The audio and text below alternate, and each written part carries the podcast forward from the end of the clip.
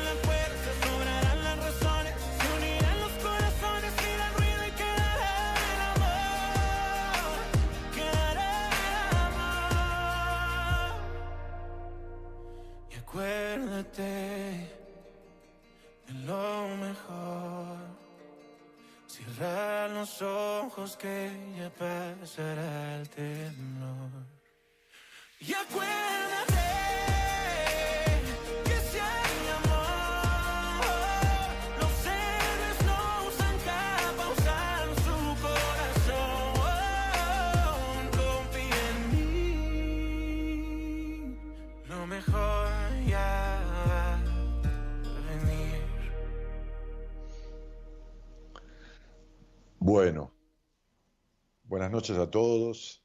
¿Cómo están? Eh, si de repente la tristeza ya no te deja sonreír, dice los dos primeros versos de, esta canción. y he dicho muchísimas veces y hay un cuento que lo refleja, que la tristeza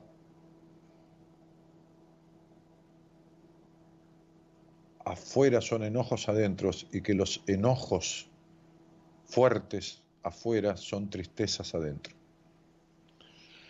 Y, y estas y me ha pasado. ¿Y por qué no? También puede remeter y pasarme. Y, y estas cuestiones, yo hablaba el lunes sobre el pasado que no se queda donde uno lo deja, estas cuestiones, ¿qué trajiste la silla, gorda? estas cuestiones que, eh, que de alguna u otra manera son deudas pendientes con uno, se vieron, se vieron reflejadas en, o se ven reflejadas en, en, un, en un posteo que en el equipo hoy se dio de pensar, ¿no? Este, y una de las personas con las cuales trabajamos en conjunto eh, con esto de, las redes y los posteos y, bueno, todo el trabajo que hacemos en, equipo siempre. Eh, entonces, a ver, voy a, voy a, cambiar de silla, ¿eh? Toma, Gaby. Eh, todo esto que, que de alguna manera nos, sucede todo esto que, que, nos pasa dentro con, con este sentimiento de, tristeza, por ejemplo, que se, que se manifiesta en un, en un dolor, gracias cielo, en un dolor de enojo, o todo este enojo que se traduce en lo interno de la tristeza, es un poco esta cuestión que, hoy se dio en un posteo, que una de las mujeres del grupo, eh, con quienes interactuamos y, manejamos las redes, que, el grupo que encabeza mi mujer en el manejo de redes y que tiene otras personas que lo componen pensó esta frase, ¿no? Ella, pensó esta frase que dice, la deuda con uno mismo es de las más terribles. Vaya si, si yo he tenido deudas conmigo mismo, ¿no? Y vaya si todavía a veces no, asoma eh, un síntoma que, que, porque uno es un ser en constante evolución, en constante movimiento, en constante dinámica. Vaya si, si no asoma todavía algún síntoma que, puede reflejar la actualización o, la novedad de una nueva deuda, ¿no? novedad nueva, una nueva deuda con uno mismo. Un, reprogramar ciertas cosas, un, actualizar la aplicación. ¿Viste? ¿Viste cuando hay una aplicación que, que yo recién le decía a Marita este, que le tengo que contestar, ¿no? Perdóneme, pero esto es radio verdad. Listo, Marita, está bien, te agradezco. Este, sí, sí, ya, ya vengo detectando ese tema, así que lo voy a hacer arreglar. Eh, nada, un problema con la página de numerología. Eh, bueno, somos un equipo y como tal interactuamos todo el tiempo, ¿no? Eh, se me ocurre esto, ¿no? Soy un libre pensador y, si algo tengo en el, programa de radio es que a veces de las cosas que a mí me pasan o que le pasan a algún paciente, este, me permito que cuando me dejan impregnado, este, poder exteriorizarlas. Y entonces se me ocurre esta comparación, ¿no? Estamos llenos de aplicaciones, en el celular y en la cabeza. ¿eh? Imagínense, ¿por qué? Porque bajamos aplicaciones los mandatos son aplicaciones, las responsabilidades son aplicaciones, este, em, están las aplicaciones de las emociones, están las aplicaciones de los sentimientos, están las aplicaciones, este, todo el tiempo. Fíjense que yo había programado, o había pensado, no programado, porque había pensado, leí, leí un artículo de una doctora en psicología de España, sobre el tema de las fobias, este, y yo tengo algunos apuntes sobre las fobias, y había pensado en hablar sobre las fobias. Y por ahí, circunstancias de mi vida, de los pacientes, de, mi vida personal, me llevan 15 minutos antes a dejar de lado eso, y esto es la vida. Se me actualizó una aplicación. Por ahí se me, se me actualizó una conversación que tenía recién con mi mujer, una deuda conmigo mismo. ¿no? Este, una, deuda conmigo mismo, que, que, puede salir a relucir a través de una, de, una, de, una, situación, de una emoción, de una actitud. Entonces, este, esta frase eh, que me mostraba Gabriela unos minutos antes del programa, me hizo cambiar el enfoque. un, presidente argentino que, que dentro de todo fue uno de los tipos más coherentes que tuvimos, ¿no? en el año 60, ¿no? Este, yo, era un niño, después leí sobre él, ¿no? Este, dijo, solamente los necios no cambian de criterio, solamente los necios no cambian de criterio.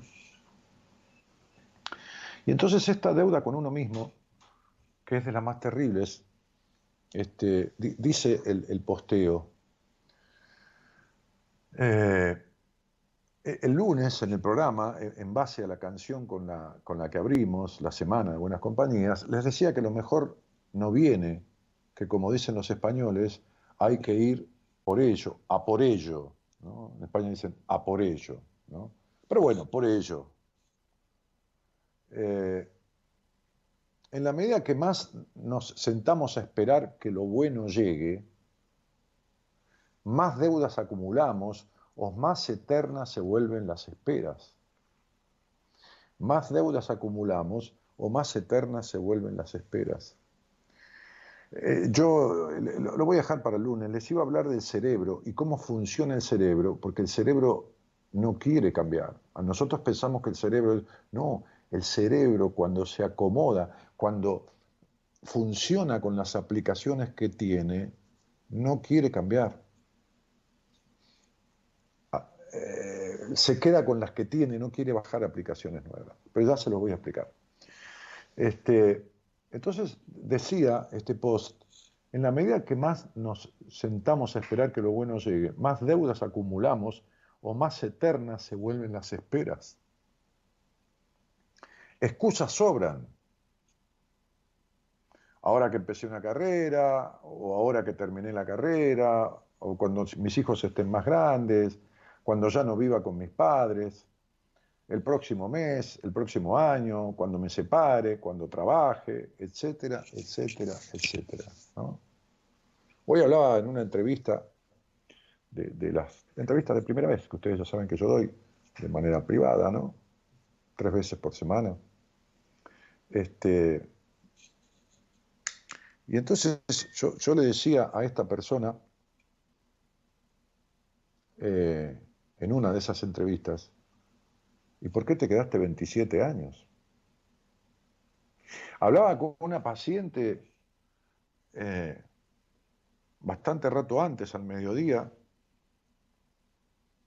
que me decía, y por ahí yo no me separo este, por mantener la familia. ¿Qué, ¿Qué familia? Le dije yo. Esto es una unión de parentescos, pero no es una familia. O sea, están afectados los hijos con procesos de terapia y medicación. Está afectada ella, está afectado el marido. ¿Qué familia? Entonces, estas deudas que uno tiene consigo mismo, encima, encima,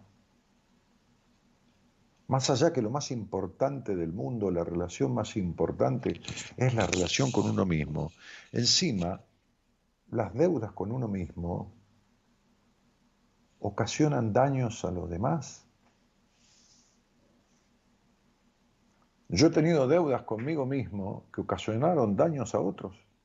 No, estoy hablando de lo económico, pasé vicisitudes económicamente. No, no, no, daños en lo afectivo, en lo vincular, sin darme cuenta. Entonces, el problema es que no solo se jode uno, Se jodieran, se jodieran a los demás. Si, si se jodiera a los demás y no se jodiera uno, bueno, uno sería un terrible hijo de puta que hace el daño a los otros y, se preserva de cualquier manera y encima hace daño, ¿no? Y sabiéndolo. Bueno. Pero cuando uno se está dañando y se posterga y tiene deudas y encima no quiere enterarse que las tiene y, encima tiene hipotecado su presente porque tiene embargado su, tiene hipotecado su futuro, perdón, este, estoy pensando esto a la vez que lo digo, ¿no? Porque tiene, tiene hipotecado su futuro porque tiene embargado su presente.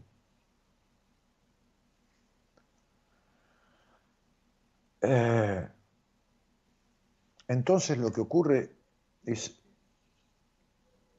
es esto, es estos estados de lo más terribles.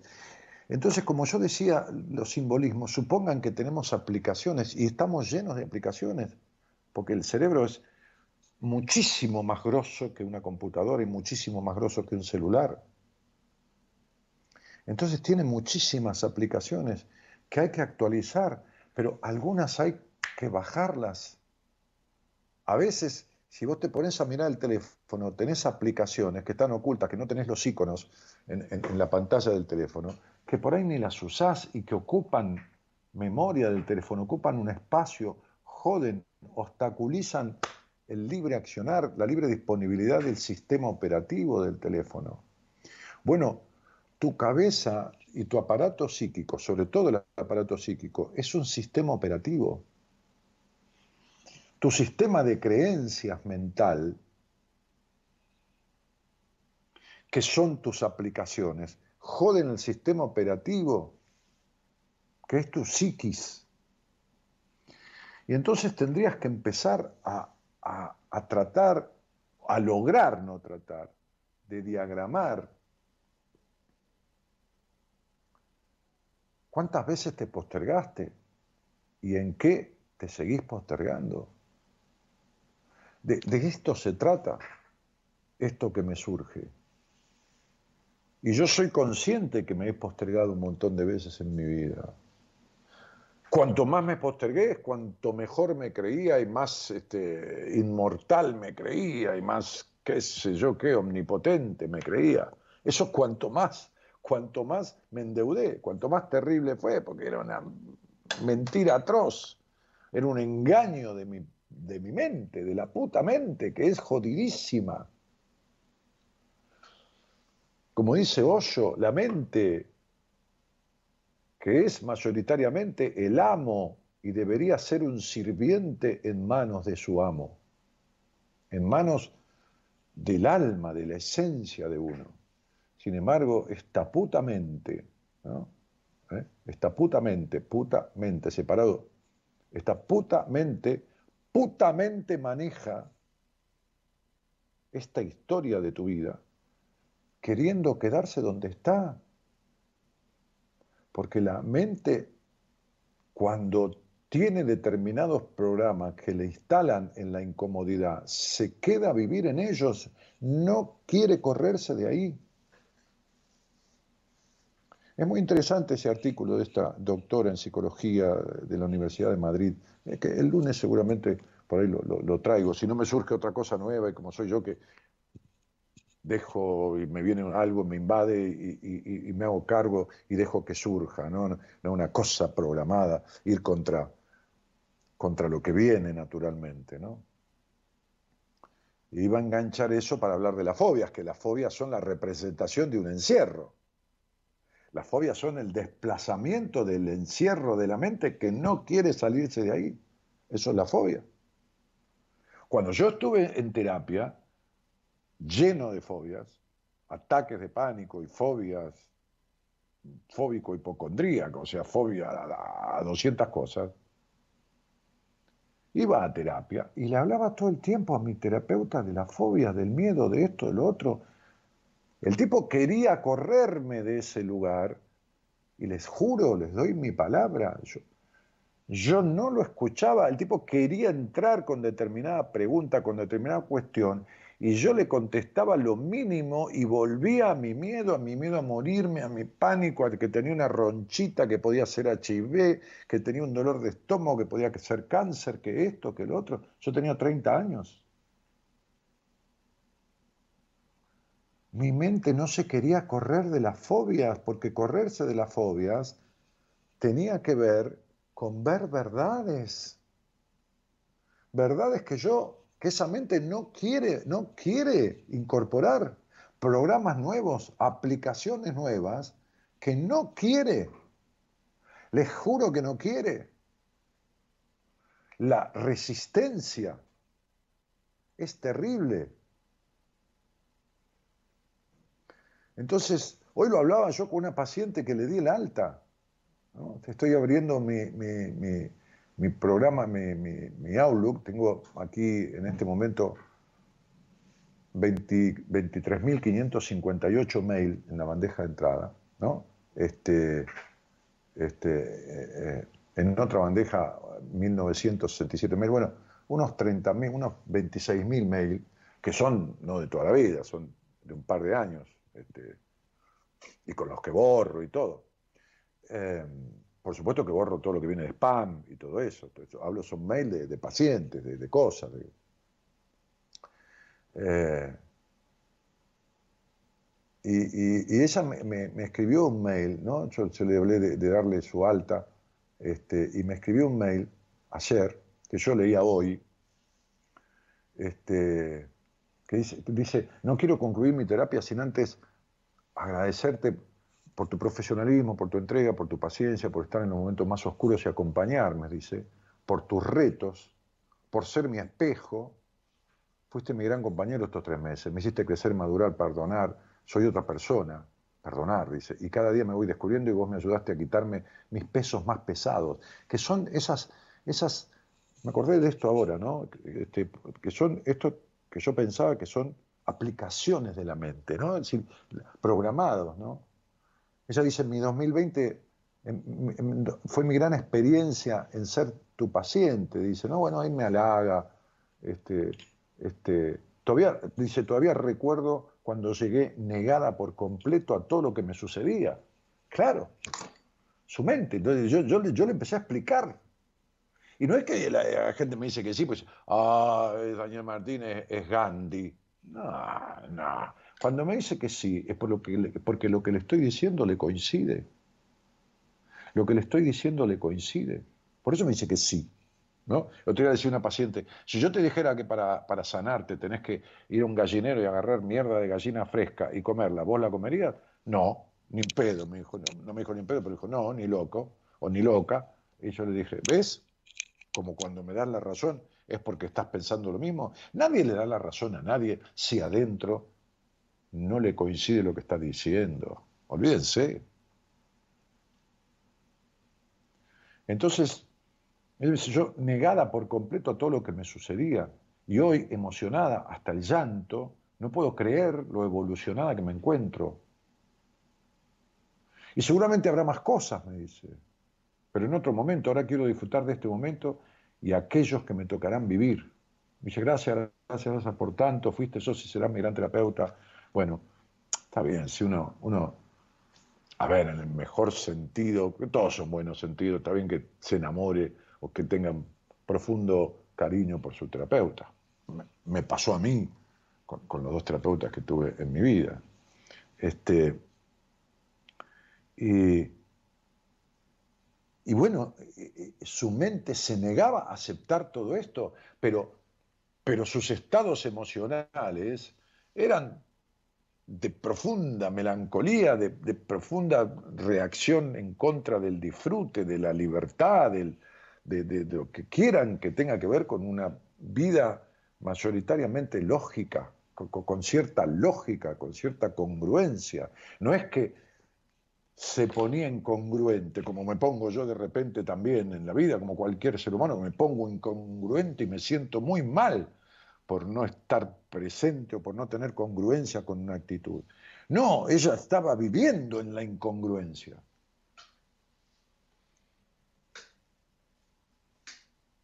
Como son la totalidad de los pacientes que, que tengo, porque yo, como, como dice mi mujer, la gente llega a vos cuando ya no puede más, y tiene razón. En general pasa así.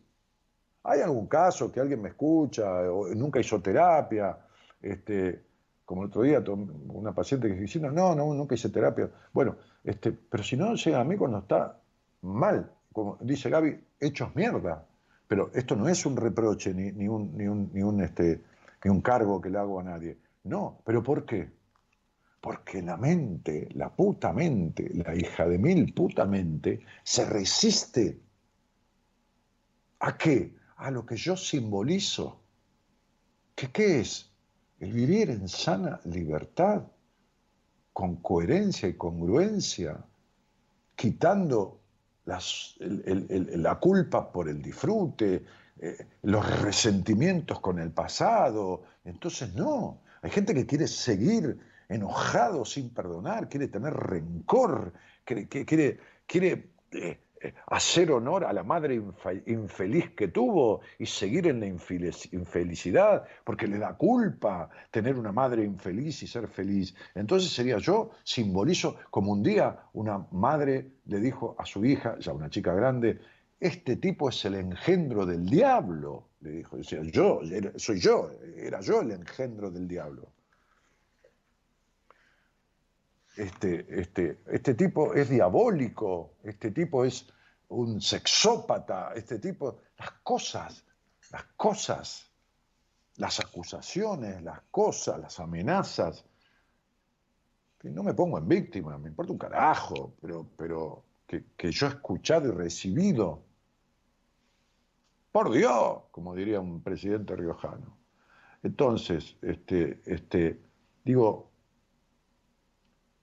cuando las personas llegan a mí, y como, como, como llegaba eh, el otro día, el otro día, hace como 15 días, una, una, una, chica, una mujer de treinta y pico de años, enferma de todos lados, enferma del cuerpo, y afectaba severamente de su estructura psicoemocional, está de última, y le dije, no se lo dije para captarla como paciente, porque yo no soy un perverso, no, no, no, no. Dije, te morís esto no es joda, te morís.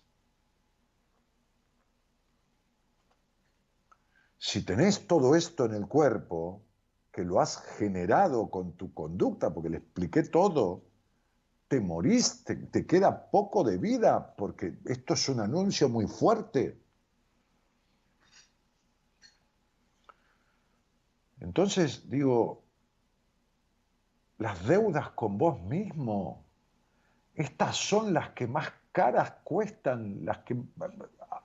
A ver, se los digo desde mi amarga y constructiva experiencia. Las deudas conmigo mismo las he pagado con sangre, sudor y lágrimas, con sufrimiento, con sufrimiento mental, con sufrimiento económico, con sufrimiento vincular.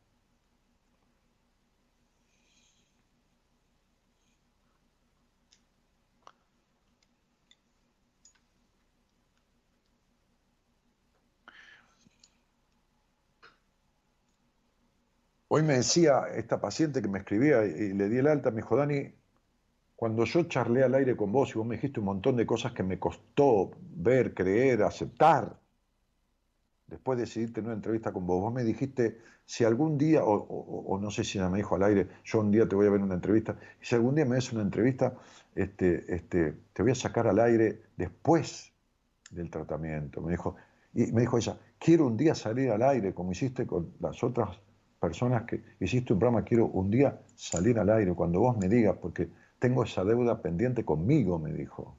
Yo te dije, sí, voy a salir al aire, como yo digo a veces cada tanto, cuando es un caso duro. Y le dije, podés salir al aire y decir que no te sirvió para nada esto, pero no para dar un testimonio y que todos vengan al templo. No.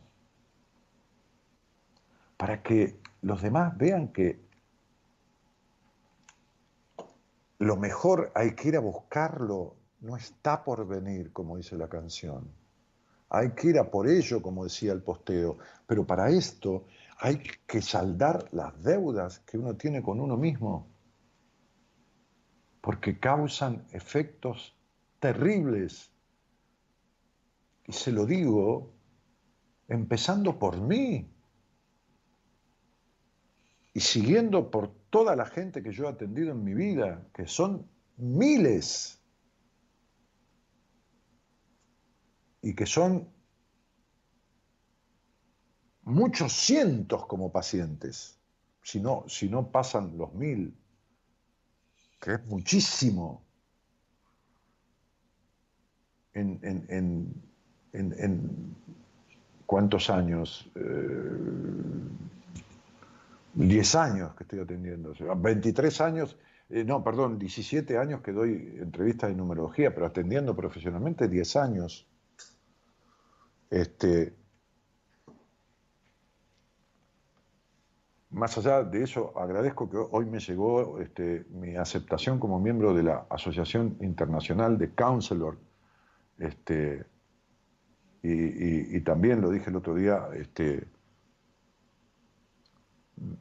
mi, asociación a la, Sociedad Argentina de Sexualidad Humana, como, miembro de la Sociedad Argentina de Sexualidad Humana este, y, de la Asociación Internacional este, de, Consultores Psicológicos, que es mi primera carrera, mi primer título. Eh, en, donde me dan la bienvenida y me mandan este, este, no me acuerdo cómo se dice, un, un comprobante, un, bueno, International Association for Counseling, eh, un, no me sale la palabra, eh, un certificado como miembro, ¿eh? certificado como miembro profesional, en la categoría profesional, este, en inglés está escrito. Entonces digo, eh, a, propósito de, me, venía a cuento de, justamente los años que estoy atendiendo y, estas cosas que van sucediendo a través de los años. Este, me parece que tienen que hacer no mea culpa, sino un reconocimiento, me reconozco con estas deudas conmigo mismo, ¿no? Ustedes, como yo con las mías, ni que hablar y que por ahí me surgen porque tengo que actualizar alguna aplicación, porque por ahí me salgo de, cauce, soy un ser humano, como cualquiera.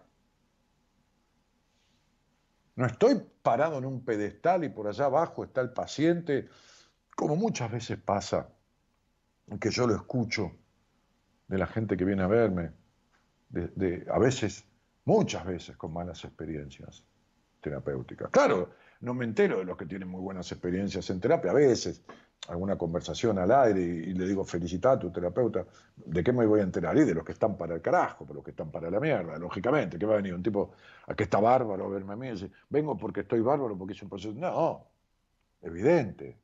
Claro que gracias a Dios, a la vida y a, qué sé yo, hay, buenos profesionales en, esta, en esta rama, como en todas, y también hay desastrosos, también desastrosos. Hoy me decía una paciente, curiosamente mi hijo estudia psicología. Sí, como la mayoría, con la, con la esperanza, eh, con la idea inconsciente que por ahí no sabe que tiene de arreglar sus quilombos. Y cuando no pueda, con los libros, porque no va a poder, va a intentar arreglar el quilombo de los demás, porque total ya se recibió. Y después no va a arreglar ninguno de los dos, ni el de él ni el de los demás. Porque criado como está criado ese pibe, en la desaveniencia, en el amor, en, el no amor, en una madre fálica y un padre imberbe, inexistente, aniñado, esto y lo otro, en una madre prejuiciosa, ¿cómo, caeré, cómo carajo querés que leyendo libros de psicología y dando materias en exámenes arregle sus conflictos, sino hace un proceso. Y en realidad son poquitísimas las personas que hoy en día estudian psicología y hacen un proceso terapéutico sobre sí mismas. Entonces, digo, si querés hablamos, si querés hablamos sobre esto, si querés, si querés hablamos en, la línea telefónica, ¿no? Este, que está ahí, en la, en la, ¿cómo se llama? En la, en la transmisión, en, la página eh, de Facebook que, estás viendo ahí. Eh, y, a ver, que tengo, tengo aquí la otra computadora, que es el 11 3103 6171. 11 3103 6171. Entonces, las cuestiones que tienen que ver con estas deudas con uno mismo, que como decía este posteo que hizo una de las chicas del equipo de redes, suelen ser de las más terribles, ocasionan las más terribles consecuencias. Como te dije, te hipotecan el futuro porque te están embargando el presente. Buenas noches a todos y, muchas gracias por estar.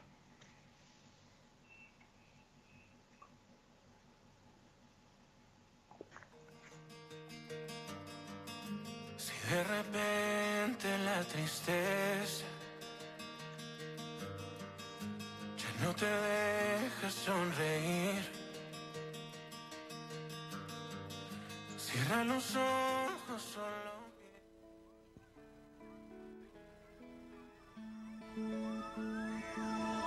Ahora que este mundo se detiene, es tiempo de ponernos a pensar que negamos un abrazo por un amor que se rompió en pedazos y no supimos arreglar. Cosas que quedaron por decir, es tiempo de dejarlas hoy atrás. Ya no tiene sentido hacernos daño, pasamos una vida y tantos años para llegar a este lugar donde amanece los ricos y a los pobres amanece.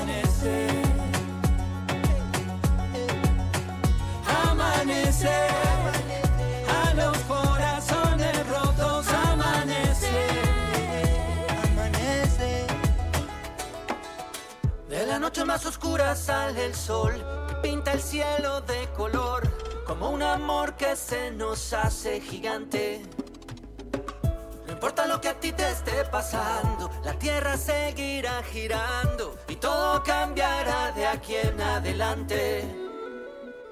Un amanecer contigo, un amanecer contigo es muy difícil de olvidar. Tiene sentido hacernos daño, pasamos una vida y tantos años para llegar a este lugar eh, donde amanece a los ricos y a los pobres le amanece. Amanece.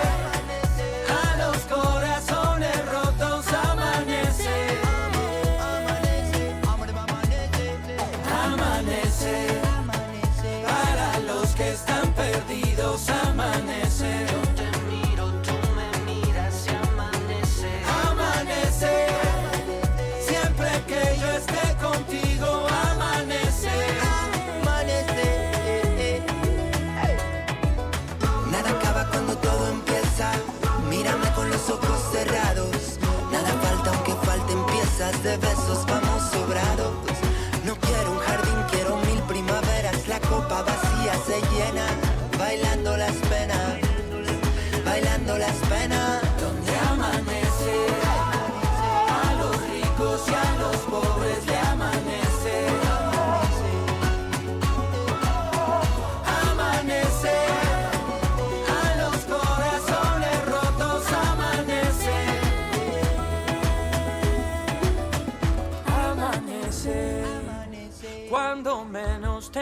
Y entonces Estefanía Mancilla me soplaba, ¿no? Y dice, un certificado, ¿no? Después dice, una mención. Sí, no se me salía la palabra, ¿no? Un certificado de, constancia de miembro titular profesional de, la Asociación Internacional de, de que viene desde, este, desde Estados Unidos. Pero este, Daniela Tevez dice, no hay presente que venga mejor si el pasado no está superado. Dice, es una frase que dijiste el otro día y la tengo pegada en mi heladera. Cada vez que me levanto me motiva a que se puede soltar el pasado.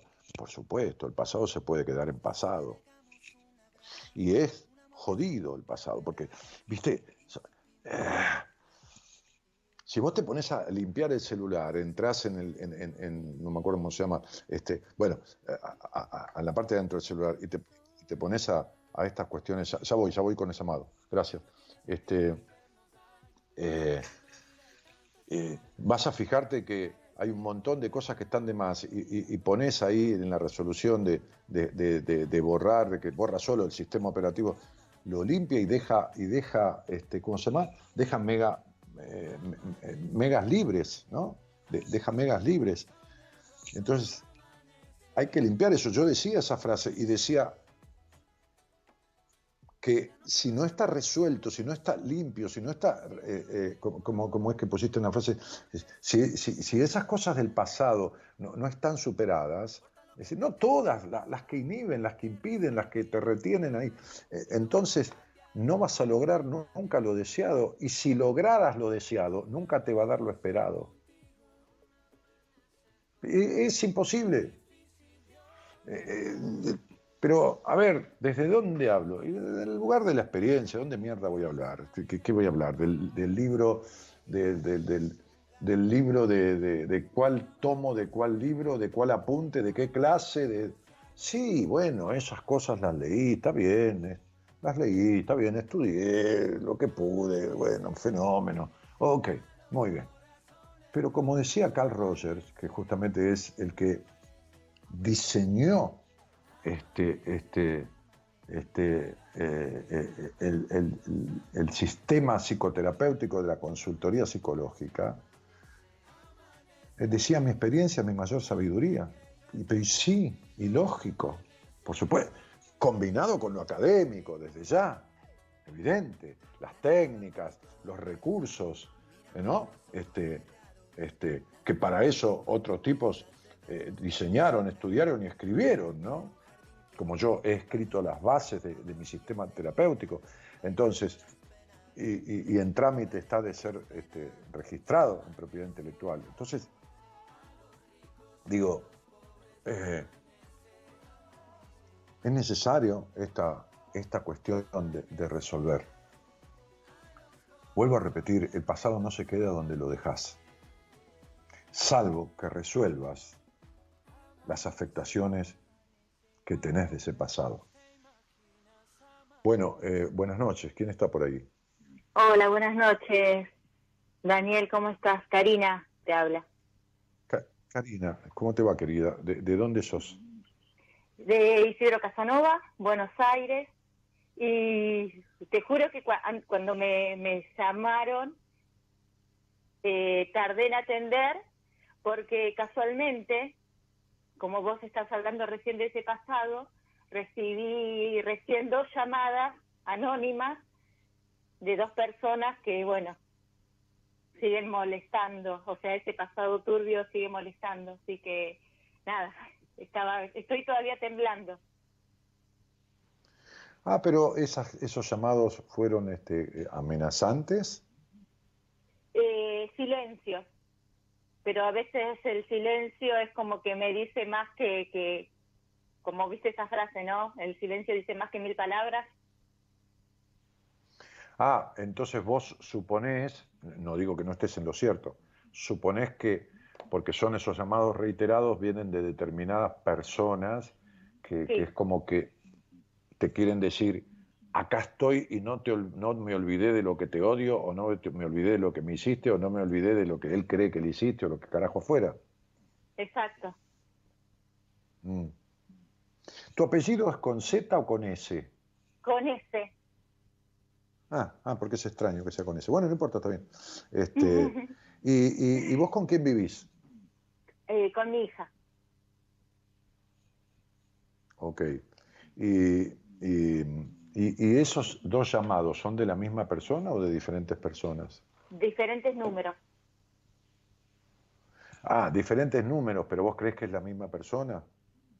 Eh, o sea, yo siento que es, hace referencia a, a la misma persona, o sea, o sea, obviamente que como tengo ¿Cómo una perimetral hacia esta persona, no me puede llamar, entonces utiliza otros números o demás para, para acercarse, ¿no? Ah, como que pone otros chips así, pero ¿qué es? ¿Un psicópata entonces? Exactamente. Justamente estaba Ah. eh, estuve le- leyendo tu libro y leyéndolo a él, o sea, desde, qué sé yo, no sé, ¿Cuál- haciendo como quien dice psicoanálisis. ¿Cuál, Leí cuál libro, tu- com- compré tu libro eh, Mujer Plena. Ah, bueno, en Mujer Plena yo tengo un capítulo dedicado al psicópata, un capítulo Sí. dedicado a, a la mujer que, que se relaciona con un psicópata o a los diferentes tipos de hombres con los que eh, la mujer, alguna mujer se relaciona, digo, ¿no? Este, Sí, sí. Lo que llamo yo parejas de crianza o, eh, o, o se le llama dentro del ambiente vínculo patológico, todo eso, ¿no? De- describo claramente, me parece que claramente, ¿no? Me Sí, parece, al menos es lo que he reci- recibido de los demás, incluso de algunos profesionales que han leído el libro, este, eh, y, y- y- y encuadra dentro, porque cuidado que todos tenemos algo, un toquecito de psicopateadores, un toquecito de melancólico, un toquecito de, de perseguido, de paranoico. El tema es cuando muchas de las cosas que están ahí en ese capítulo le coinciden a este tipo, ¿no? Exacto, exacto. Es como que lo hubieses la- escrito sin conocerme. ¿Eh? Perdona, se fue la voz.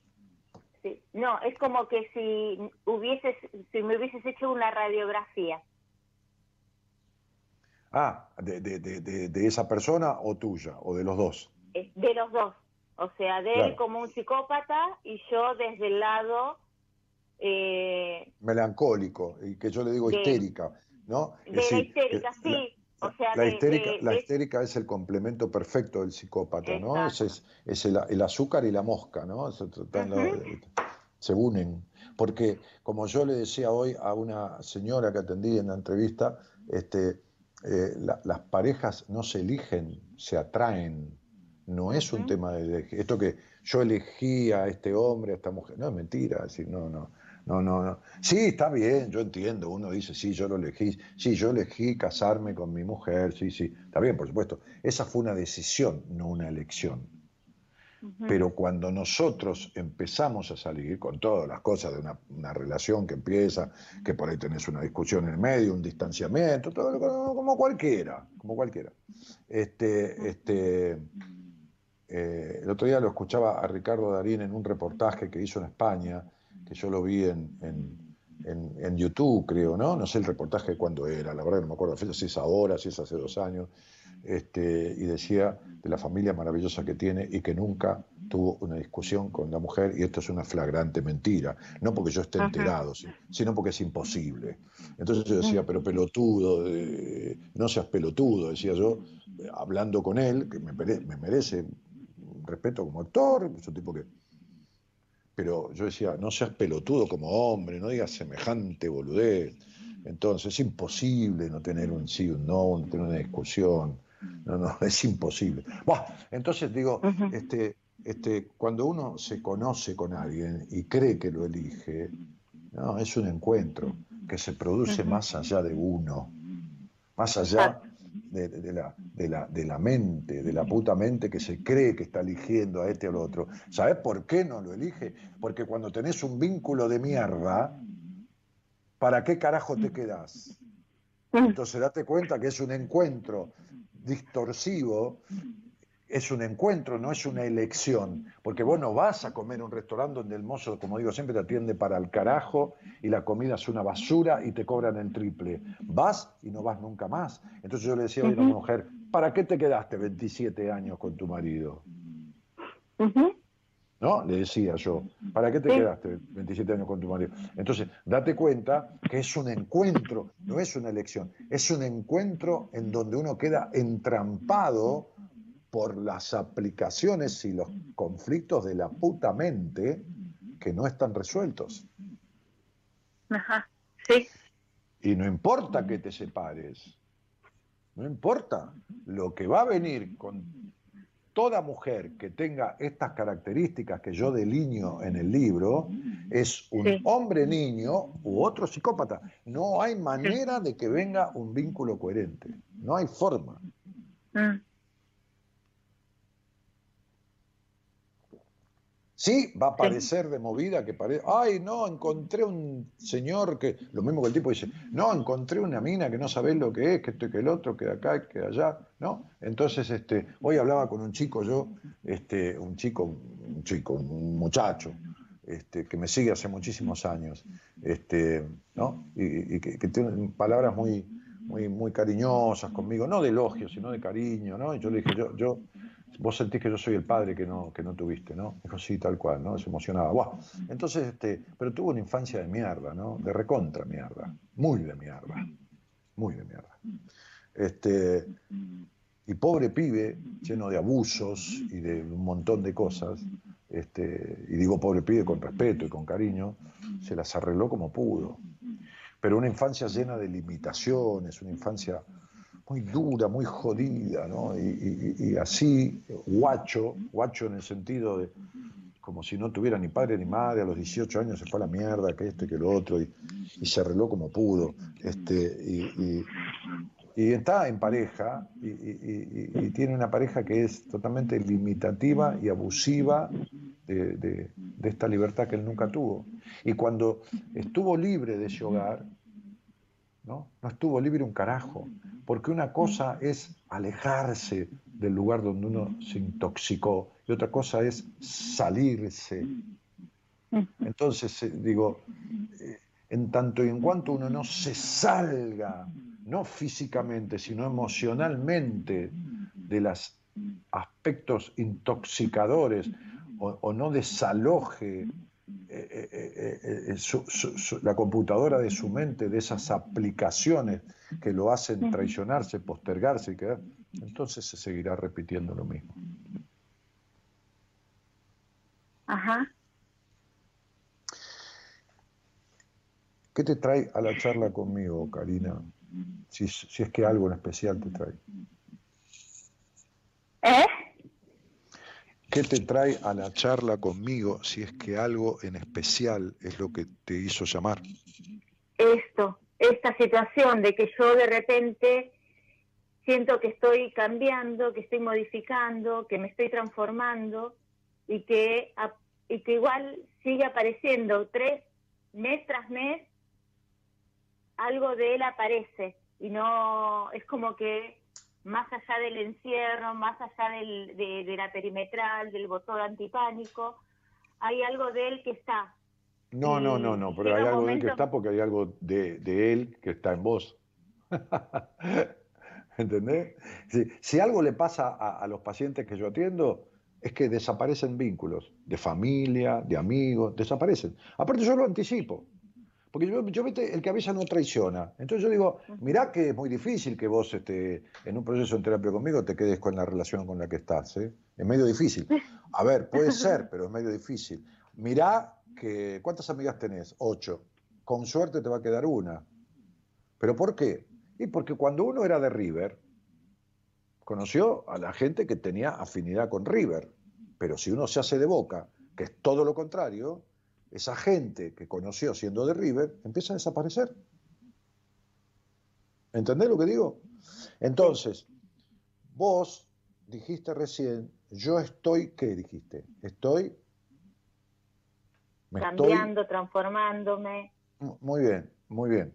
Entonces, estoy cambiando y transformándome, Sí, ¿no? Cuando vos decís estoy comiendo, ¿es que terminaste de comer o que todavía estás en la acción de comer? Estoy. Estás en la acción de comer.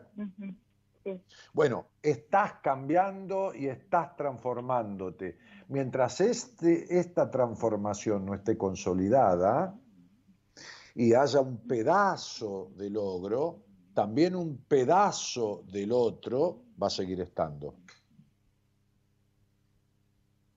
sí, ¿Está claro lo que estoy diciendo? sí, sí. Entonces, sería eh, evidentemente, dado tu fecha de nacimiento, vos naciste en un hogar esforzado, esforzado, esforzado emocionalmente, en donde hasta pudiste empezar a trabajar de chica en un trabajo afuera o con tareas que no correspondían a tu edad dentro del hogar. Ajá, sí, Sí, fue así. sí sí. Si te estoy preguntando un poco mucho, voy a preguntar hoy porque eh, el programa mío de regla de cálculos de numerología no funciona, está colgado. Este, estaban haciendo, no sé qué me dijo Marita en el, en el servidor, no sé qué cosa. Así que Sí. tengo un cuaderno acá y estoy haciendo unas cuentitas así a mano alzada. Entonces, por ahí te pregunto para confirmar, ¿no? Porque hay muchos Sí, datos que sí, me sí, te faltan. lo confirmo, sí, sí, es Bueno, verdad.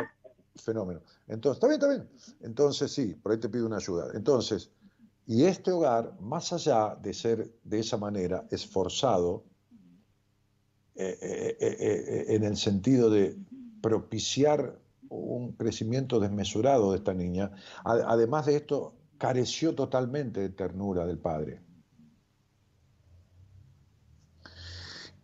¿Estás escuchando?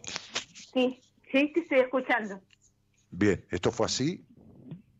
Sí, Muy sí. bien. ah, No, te, te- te lo pregunto para, para, para estar de acuerdo. Sí, Pero además, la crianza, además de esto, fue intolerante, intolerante.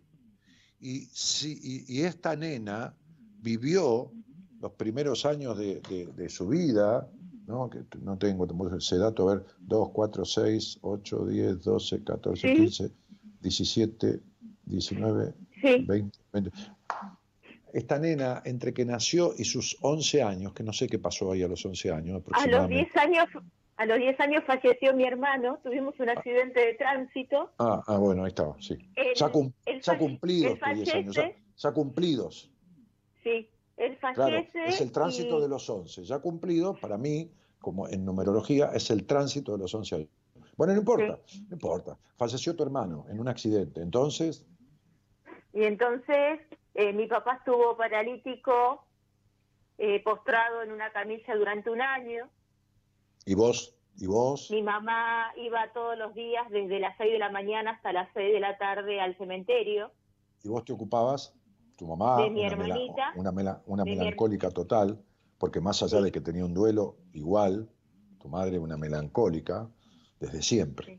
Pero vos, ¿y, y vos qué hacías? ¿Te ocupabas de un hermano chiquito? ¿Qué- de, qué- qué? de mi hermana, de mi hermana que tenía tres años, de mi papá, y muchas veces hasta que ella no llegaba no nos, no nos levantábamos de la cama porque teníamos que quedarnos.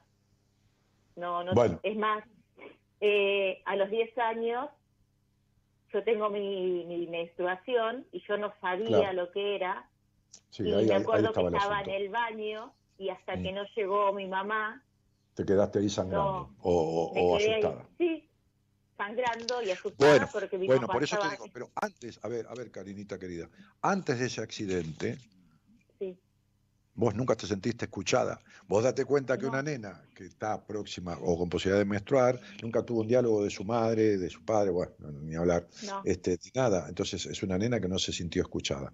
Cuando llega un psicópata a la vida de una mujer, o algo aproximado a un psicópata, un narcisista patológico, eh, un, un- bueno, qué sé yo.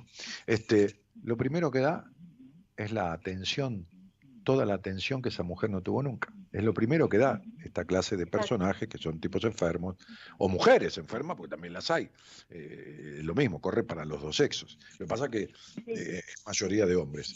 Este, eh, entonces, eh, da una atención, una dedicación, y entonces es el príncipe azul. Que dura, qué sé yo, lo mismo que un globo con gas, ¿no? Lo tiras para arriba y chavo, a la mierda, ¿viste? Un tiempo se, se viene abajo.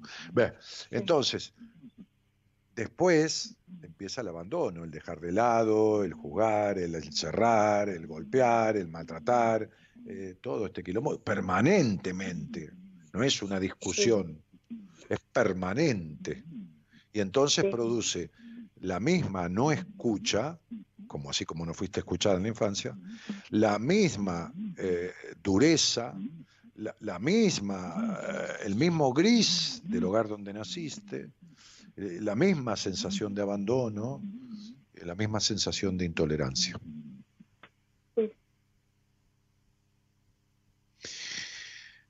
Entonces, te criaste, a todos nos queda algo que resolver, por supuesto, bajo la necesidad de aprobación, bajo el escuchar los deseos de cualquiera, porque había que quedarse en la cama, esperar 12 horas, que la madre estaba 12 horas en la tumba de su hijo, 12 horas todos los días, y quedarse en la cama sin moverse porque el padre estaba postrado, y, y- y- y pasar tu primera regla, este, menstruación, que está bien dicho de las dos maneras, este, sentada, sangrando o, o- o asustada, este, y todo esto produce en esta niña la misma soledad que todavía sentís como adulta a la edad que tenés, que son cuarenta y pico de años, creo, ¿no?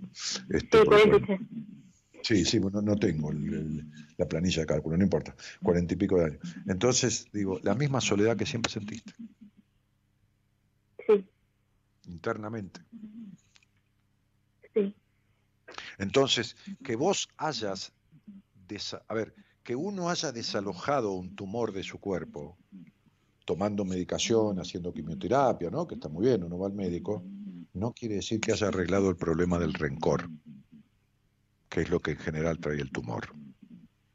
Que vos hayas desalojado a un psicópata, no quiere decir que hayas arreglado el problema de tu intolerancia, de tu necesidad de aprobación, tu intolerancia de no dejarte ser o vivir al servicio de los otros, atendiendo los deseos ajenos en vez de los tuyos, tu dar vueltas en la vida, tu traicionarte, tu sexualidad, tu, tu, tu, tu, tu, tu- tu- tu- tu- todo esto. sí, es que en realidad él, yo soy una los persona, do- ¿Eh? En realidad que... yo soy, en realidad yo siempre fui una persona muy sexual, ¿no? De- me gustó, o sea, no tengo, o sea, nunca tuve pudor ni nada, o sea, no soy esa típica que eh, tiene vergüenza ni tabú, no, yo siempre fui al frente. Y de Sí, sí. repente él ya no podía, entonces me llevó al ginecólogo para que me opere, Mm, para ¿de que qué? me eh, para que me, me opere el clítoris para que deje de sentir placer y el médico muy seriamente le dijo que él no me iba a castrar Mm, que lo que él quería era castrarme y que lo maravilloso que, que puede haber en una pareja es esto, ¿no? Que la mujer pueda mm. sentir y, y da- devolverle al hombre ese placer. Mira, yo te voy a decir esto, Karina, con todo mi cariño, mi respeto, porque por supuesto vos te conoces mejor que nadie, ¿no? Vos siempre fuiste al frente y vos este esto y vos lo otro. Mira, te voy a decir esto. Pero te voy a decir esto, a ver, no porque se me ocurra, mi amor. Yo creo que hay pocos tipos en el mundo que saben lo que sé yo de esto. Pocos tipos en el mundo. Así como que debe haber 100 mil millones de tipos que saben 200 mil millones de veces más que yo de todo el resto de las cosas. Si vos tuvieras una sexualidad plena, vos no hubieras estado con un psicópata ni en pedo. ¿Está claro? Ninguna mina que tenga una sexualidad plena, lo que pasa es que vos no tenés punto de comparación con nadie. Ninguna mina que tenga una sexualidad plena se encuentra con un psicópata ni en pedo. ¿Está claro? ¿Te entendiste? ¿Entendiste, mi cielo? No te lo di, no te lo digo yo porque se me ocurra. Te lo digo porque no debe no, no, no, no sé si hay alguien en el mundo que conozca lo que conozco yo de este tema. Porque de este tema no hay nada en ningún libro. Por eso yo escribí y registré en propiedad intelectual un sistema Sí. psicoterapéutico. Vos ni en pedo tenés la sexualidad en cuanto al nivel orgásmico, formas y todo lo demás, y las posibilidades de orgasmo que tiene una mujer plena en, en tu vida. Vos te crees que ir al frente es tener sexo pleno. Y, y- si así fuera, nunca te hubieras relacionado con un psicópata. Que encima es uno de los pocos el- casos que escuché en mi vida, sacando alguna mina de Oriente que, o criada por, por gente que tenía costumbres de musulmanas, eh, eh, ortodoxas, de querer cortarle el clítoris, que se hace eso a los 11 años, lo habrás leído en mi libro. Sí. Sí, Bien. sí. O sea, vos te encontraste un tipo que te quiso cortar a la niña, matar la niña, porque el clítoris es el órgano por el cual que ustedes tienen esa es una de las ventajas que nos llevan, nos llevan 200 ventajas a los hombres. Las minas nos llevan 7 mil millones de ventajas. Hasta tienen un órgano que es solo para el placer. Nosotros tenemos una sola cosa ahí que encima nos cuelga horriblemente y por la cual tenemos que hacer pis, acabar y tenemos todos los puntos erógenos ahí, un poquito en el cuello, un poquito en la oreja y todo ahí. Las minas tienen la espalda, el cuello, la teta, los oídos, la, la- vagina, el clítoris, lo anal, lo esto, lo anda la mierda. Entonces, querida, vos estás muy lejos. Cuando vos leíste la histérica, en la histérica yo hablo de dos clases de sexualidad que la histérica tiene. Vos sos una de ellas. Sí. No de la pasiva, la otra. Que tampoco son clases de sexualidad que están estipuladas este, en, en los libros. y en- no, no, no, no, no. Son, son formas mías de describir. Yo escucho cada estupidez tan grande con respecto a la sexualidad. Que si yo agarrara esa mina, que el otro día en un, en un diario de tirada nacional, el, el- el diario más conocido de la República Argentina, que tiene un cargo, que es doctora en sexualidad clínica y es jefa del servicio de sexualidad de uno de los lugares más importantes de la República Argentina como hospital público, las boludeces que decía sobre la sexualidad femenina, si yo la agarrara y ella se dispusiera a hacer un tratamiento conmigo, borraría todo lo que escribió. Entonces, digo, ninguna mujer que tenga la sexualidad que vos creés que tenés y que no es así, se encuentra con ningún psicópata.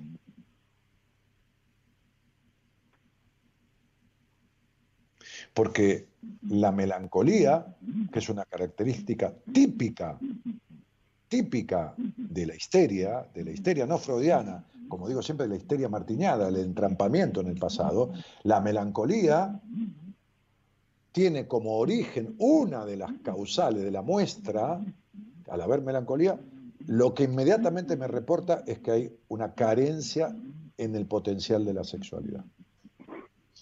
Así que vos no conocés,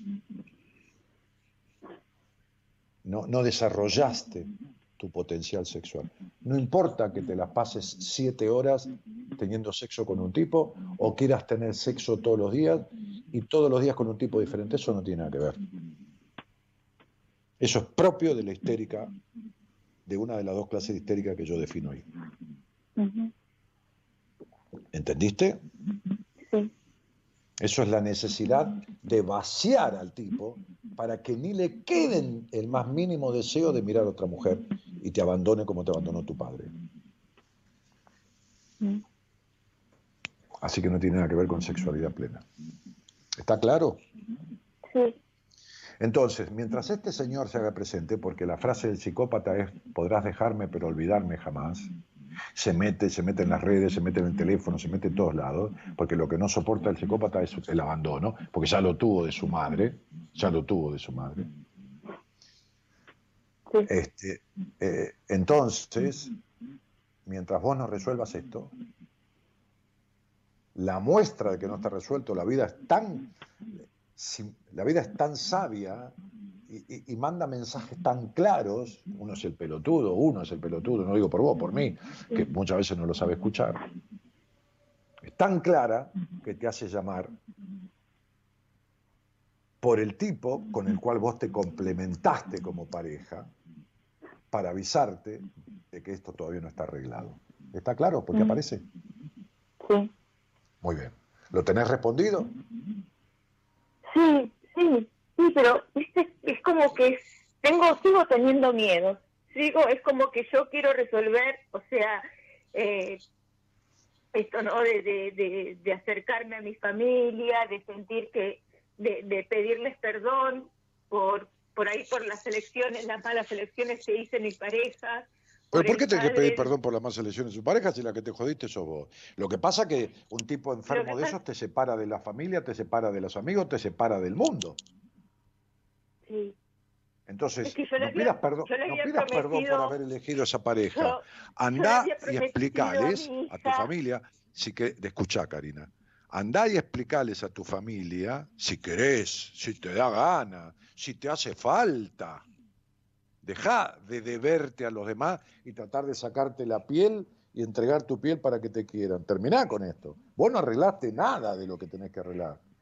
Este camino tuyo de cambio y de transformación no existe, vos te crees que existe. Acá no hay ningún cambio ni ninguna transformación.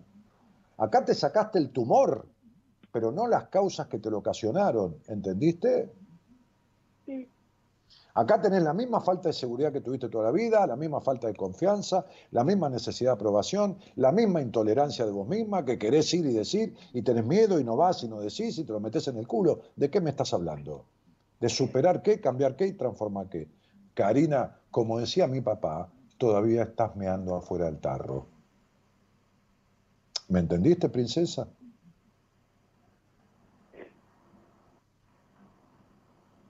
¿Y qué hago? Porque yo no, No, sé qué hacer. mi vida, pero a, a ver, amor, el problema de llamarme a mí, el riesgo de llamarme a mí, es que te empezás a enterar de la realidad, que es bueno porque nada se puede arreglar si uno no lo descubre, pero que yo no te lo puedo arreglar. Pero, pero a ver, ojalá, Sí. ojalá. Yo le decía el otro día a uno que me dijo, Dani, por favor, decime cómo lo arreglo. Le digo, pero boludo, le dije, es un muchacho. Si yo tuviera la pastilla mágica, le digo a Marita que se siente acá en el Zoom de mi edificio, que está acá custodiada, Puerto Madero, no hay ladrones, no hay nada, y, y le digo a la gente, chicos, chicas, se acabó el suplicio, tengo la pastilla mágica, pasen por acá, ¿no? Marita se los va a cobrar, si pueden al contado y si no en cuota, no hay ningún problema. ¿eh? Como vayan pudiendo, se lo pagan, y yo me siento acá y me hago millonario en, en tres días, porque como encima la gente me tiene una confianza de la puta madre, imagínate vos. Es que, Hay es que en realidad 80.000 es eso, 80.000 yo- personas en el Facebook, con que vengan 10.000 nomás, 5.000 nomás, ya está, listo, ya está, no trabajo más que- en mi vida. No, no- no te puedo arreglar esto, no te puedo arreglar esto yo. ¿Cómo vamos a arreglártelo? Es que, viste, cuando decís toda mi vida, creo que desde lo- hace más de 30 años que hago terapia, más de 30 años hago, trato de, de, de esto, como vos decís, de hacer cosas para el otro en vez de para mí. En vez de mandar a todos a la concha de la madre y decir, bueno, listo, basta. Bueno, está bien, bueno, entonces, entonces, entonces, amor de mi vida, reina mía, princesa, querida, entonces no arreglaste una mierda. Ahora, vos estuviste, no sé, 20 años en terapia, no hay problema. Yo el otro día le di el alta a una señora este, este, que tiene 32 años de terapia. ¿no? Sí. Estuve 3, 4 meses con ella. Pero, pero digo, vos estuviste 30 y pico, o o 20 años nomás de terapia, este, ¿y qué hiciste? ¿Cuál- eh, eh, qué- qué- Nunca pudiste mandar a la mierda, en el buen sentido, a nadie. Es decir, todavía Es que seguimos lo cada mismo. vez que, porque, porque por ahí iba, iba a terapia y cuando lo llamaban a mi papá, porque decían, bueno, esto se tiene que arreglar con la familia, llamalo a tu papá que venga, y mi papá dice, yo no estoy loco, listo, se terminó terapia. Entonces, Pero espera, vos hiciste terapia, no te, no te juzgo, desde chica, pero después hiciste terapia desde grande con la plata de los demás, o sea, o sea que cu- cuando, porque a un psicópata, a tu marido, vos no le podías hablar de terapia, o sea, el tipo te puede decir no, sí, sí, no, sí. no, te estoy pero- hablando de mi papá. O No, pero ahora te hablo, ahora te hablo del- ahora te hablo, ahora yo te hablo del enfermo con el que saliste. ¿Cuántos años estuviste con el enfermo este? Cuatro años, Bien, ¿y en el medio fuiste a terapia alguna vez? sí, Porque él no soporta ningún terapeuta, estamos de acuerdo, ¿no? exacto. Ah, entonces quiere decir que vos agarraste lo mismo que tuviste en tu padre, después de 40 años de vida y después de 20 años de terapia. Vos me estás jodiendo, ¿no? O sea, vos fuiste a terapia lo mismo que ir... No sé, ¿qué te puedo decir? A ver, con, con- con todo respeto, lo mismo que hablar con un mudo sin saber lenguaje de señas o lengua de señas, ¿no? Con todo respeto al, al- al tipo que es mudo, ¿no? O sea, fuiste a terapia no te escuchó nunca un terapeuta ni en la puta vida te dijo algo coherente, porque estás igual como si no hubiera sido nunca. Recién ahora la terapeuta que con la que estoy hablando, estoy por el tema de, de violencia de género, eh, recién ella en este momento está eh, trabajando lo que es mi infancia y atando todos estos cabos de... Entonces, entonces, Karina querida, ¿cómo lo arreglás? Así, ¿cómo se llama esta chica o mujer? El primer nombre. Mariela. Muy bien. Ahí con Mariela te sentás a hablar de todo esto. Y si querés decirle, hablé con un loco amigo que a la noche tiene un programa de radio, que es por esto, me conoce, me escucha, pero digo, o sabe de mí por algún paciente. Por ahí no, qué sé yo. Este, y, me dijo que si todavía este tipo aparece es porque yo no he resuelto. ¿Y sabe qué te va a decir Mariela? Y sí, qué novedad, ¿qué descubrió América? No descubrió nada. Si Mariela está trabajando tu infancia, es porque se da cuenta que las cosas del pasado no están resueltas, por eso tenés este presente de mierda. ¿Qué querés que te diga, mi amor? Ajá.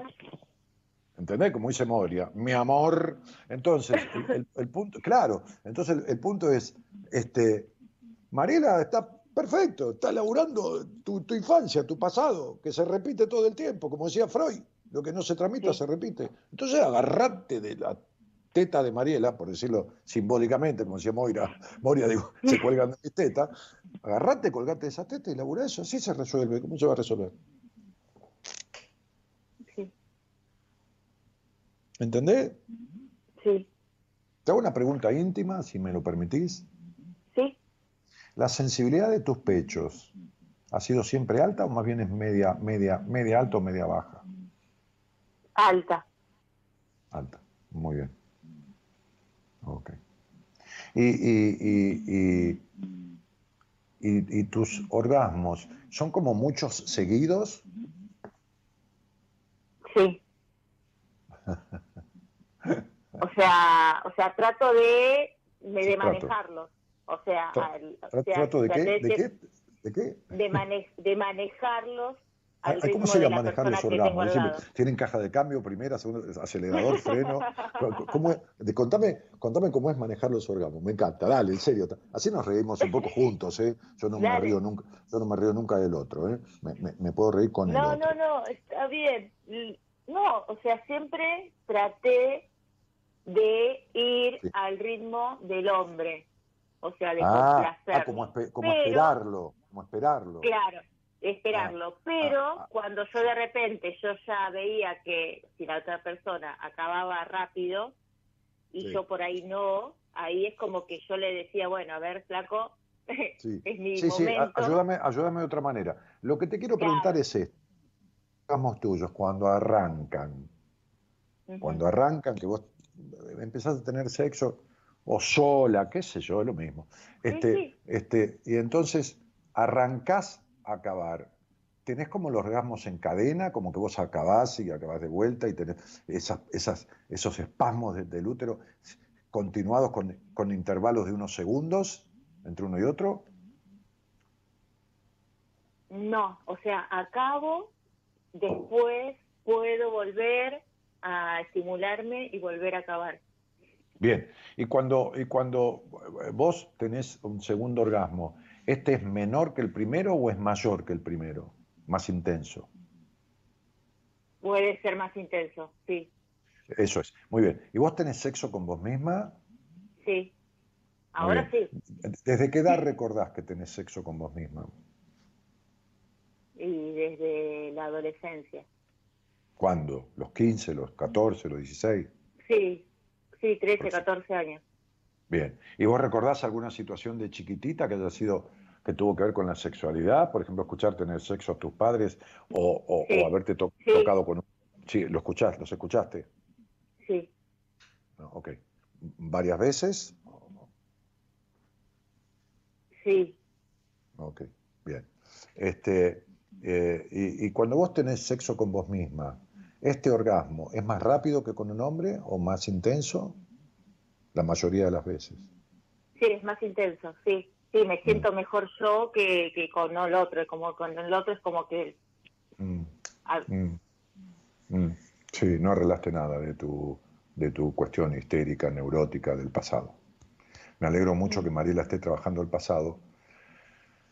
A ver, te voy a decir algo que es, a ver, en medio difícil, difícil que conozca de estos simbolismos, ¿cómo explicarte esto? Eh, porque son la base, so- so- son uno de los pilares de, de- de- en estos casos como el tuyo, son uno de los pilares de mi descubrimiento. ¿Está? Entonces, si vos te fijás, estamos entre adultos, estamos en una conversación de sexología, acabo de decir que yo este, so- soy, soy miembro de la Sociedad Argentina de Sexualidad Humana, o sea, no estamos hablando de, de coger, ¿se entiende? No, Estamos sí, hablando- sí, es que Sí, cuando yo No, fui... Estamos hablando, estamos hablando- espera, Ah. espera, estamos hablando de sexualidad. Entonces, eh, eh, a ver, vos entendés, vos has estado enamorada, ¿no es así? No importa que no era amor, no importa que era obsesión o locura, todo lo que yo digo que no es amor, no importa, pero vos sentías, has sentido tres veces en tu vida que has estado enamorada, ¿de acuerdo? Sí, sí, ¿Cuántas veces fueron? una. ¿Con este tipo? No, ¿Con el padre de, de tu niño? ¿Con, no, con la- el papá de, no, con el papá de Tiziana no. Eh, con un ex, con un, con mi primer novio.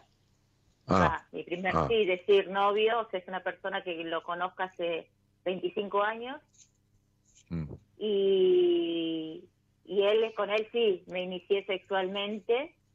No, está bien, pero enamorada, digo, el amor, no importa Sí, la sexualidad. sí, sí, de hecho sigo enamorada de él. O sea, Ah, y ah, mi- muy bien, muy bien. Quiere decir que vos, generalmente, cuando tenés sexo con vos misma, tu fantasía mayoritariamente es este muchacho, este señor. a veces sí y a veces yo misma. Sí, a veces sí, a veces él y a veces nadie. Claro, a veces él y a veces nadie, exacto. Muy bien. Si vos tenés hambre, mucho hambre, ¿no? Porque las ganas de tener sexo con uno mismo o con otro se llama apetito, es apetito sexual. Pero vamos a suponer que es hambre de otra clase, del estómago. ¿Está bien? Sí. Y yo te muestro una foto de un plato vacío. Un plato cualquiera, como los que tenés en tu casa, pero vacío. ¿A vos se te hace agua la boca? No, ¿Y por qué se te hace agua a la vagina cuando no pensás en nadie? Ahora, vos pensás en nadie o en un tipo del pasado con el cual nunca pudiste tener la relación que hubieras querido tener. ¿Se entiende? ¿Estamos de acuerdo? sí. Bueno, pregúntate cuál es el hombre de tu vida, más atrás de eso, con el cual nunca tuviste la relación que hubieras querido tener.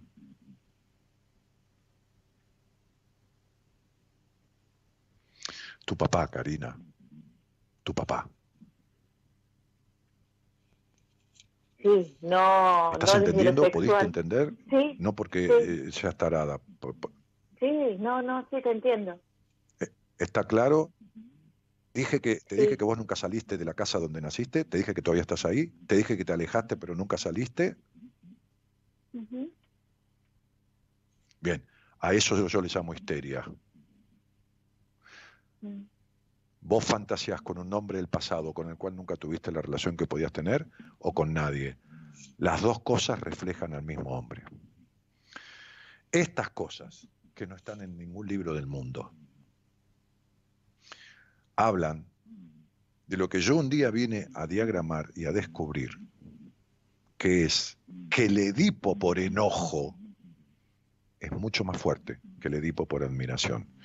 Pero no está explicitado en ningún lado. Cuando uno habla de Edipo, habla siempre de admiración por el padre o por la madre, Sí. que no se ha resuelto.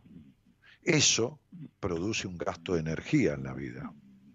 Porque cuando vos vas a ver a Luis Miguel al estadio, si lo admirás, es como que te produce un gasto de energía, ¿entendés? O sea, toda emoción produce un gasto de energía. Ahora, el enojo produce 10 veces más gasto de energía que la admiración. ¿Se entiende, no? Sí, Muy bien. Yo Entonces, mirá, con ellos me enojé. Que mirá te voy a cerrar esto, Karina. Mirá qué tan Ah. sexual que sos, que acabas mejor con vos que con cualquier tipo. tenés una histeria galopante, de manual, pero de mi manual, de los manuales de lo que yo trabajo como histeria, que después en tres meses o cuatro, listas de mujeres enteras se van cambiando toda su vida y transformando toda su vida. Entonces sería, hay que arreglar esto de fondo, trabajar toda tu infancia con Mariela y anda fijándote lo que puedes hacer. Te mando un cariño grande. Abrazo enorme y muchas gracias de corazón. Chau querida, de nada, gracias a vos. Dale.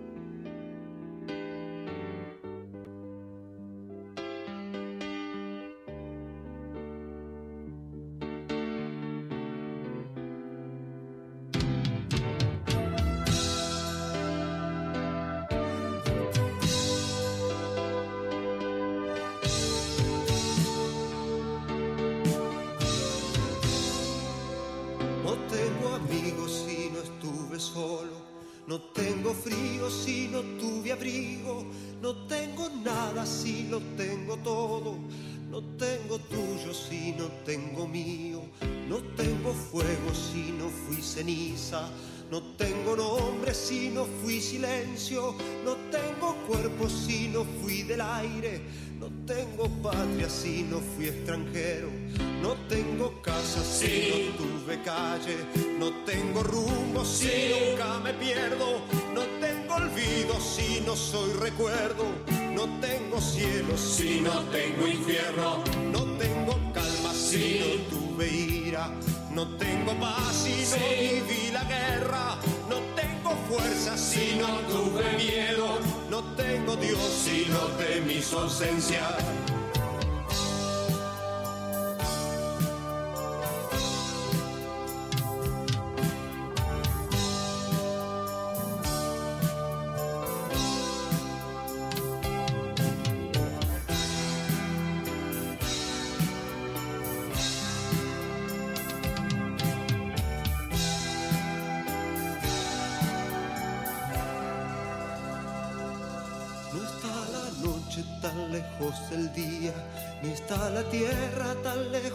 cielo. No estoy tan solo cuando quedo solo, y estoy muy cerca aún estando lejos. No soy un hombre porque he sido un niño, No. ni he sido un niño porque fui pequeño. No. A veces soy el padre que he tenido, Sí. y a veces soy el hijo de, De mis sueños. No olvido nunca los que me olvidaron. Y quiero- quiero siempre a quienes me quisieron. Siempre. Voy apurado cuando hay un camino. Y voy tranquilo cuando falta tiempo. No tengo calma si no tuve ira. No tengo paz si no viví la guerra. No tengo fuerza si no tuve miedo. No tengo Dios si no temí su ausencia.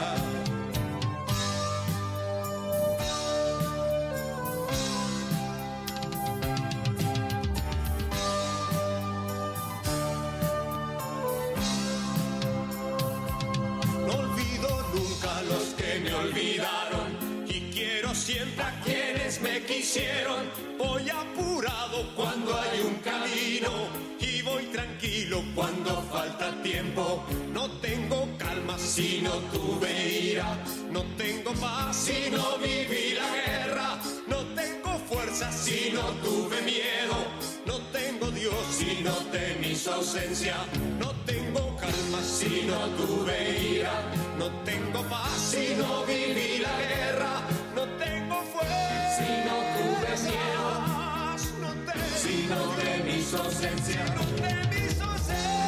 Bueno, eh, eh, no tengo paz si no se- temí su ausencia, no tengo una cosa si no viví la otra, y esta canción este, es, muy reflejo de estas cuestiones necesarias eh, de pasar en la vida para animarse a ir de un lado al otro este, y hacer el, camino que es necesario.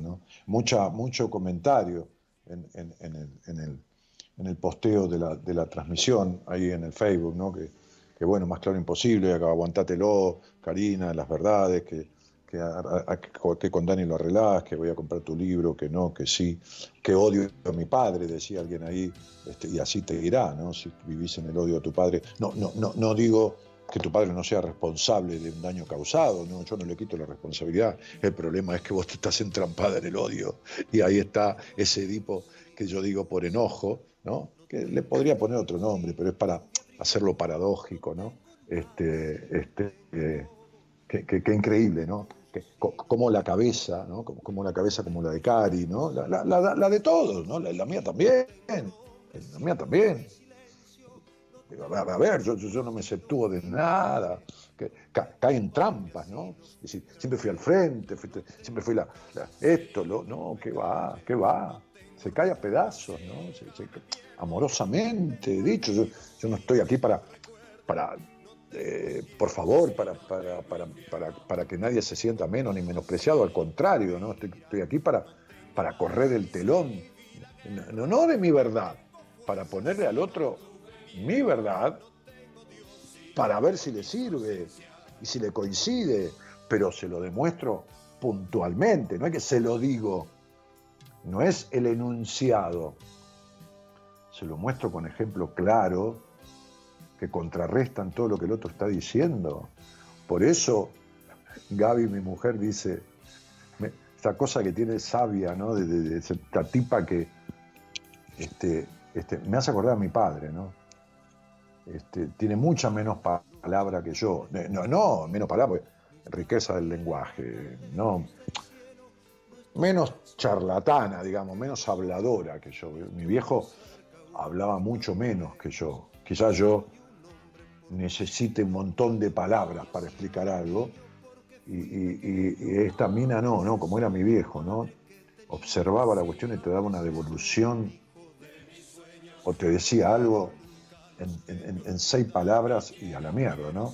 Entonces, por eso, cuando yo decía que mi mujer me decía, la gente llega a vos cuando está hecha mierda, ¿no? Que no me lo decía por, por, por, ah, por desmerecer a las personas, ¿no? Como diciendo, eh, llega a vos en la desesperación, porque, porque sos como su último recurso, ¿entendés? Este, porque te esquiva, te esquiva porque, porque es duro encontrarse con vos. Es todo eso es lo que me quiso decir con eso, ¿no? No, no, no me dijo todo eso. Con lo que me dijo fue suficiente, yo lo entendí. Por eso me hace acordar a mi padre muchas veces. ¿no? Este, pero, pero bueno, es así, creemos ciertas cosas de nosotros que después en la realidad no, no se reflejan. Es, es imposible, ¿no? Es decir, haber sido eh, toda la vida eh, esa hembra, ¿no? Esa mujer, y caer en manos de un psicópata que quiere cortarte el clítoris, ¿entendés? O sea, y quedarse cuatro años con él. No es, que conociste un tipo que te dijo, hola, ¿qué tal? Yo soy el cortaclítoris, ¿no? ¿Querés venir? Vamos. Y vos decís, ni en pedo, boludo, andate de acá. No, no, no, te quedás cuatro años. Es decir, te quedás cuatro años. Entonces digo, a ver, yo estuve más ciego que Karina cuando tenía 30 años. Acá no se trata de decir eh, yo soy el vivo, los demás son todos unos boludos. No, se trata de decir somos seres humanos. Y no tenemos resuelto lo que hay que resolver, cagaste, hermano.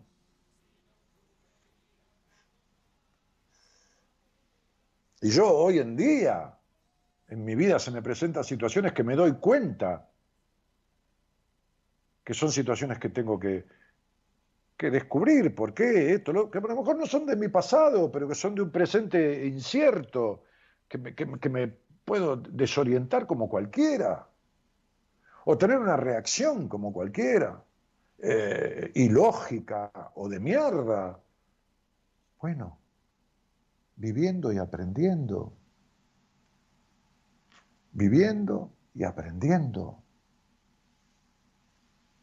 Porque el pasado necesita ser sanado, pero el presente necesita ser revisado. Acá tenés otra. A veces. El pasado necesita ser sanado siempre, pero el pasado necesita ser revisado. A veces. No es vivir en la obsesión.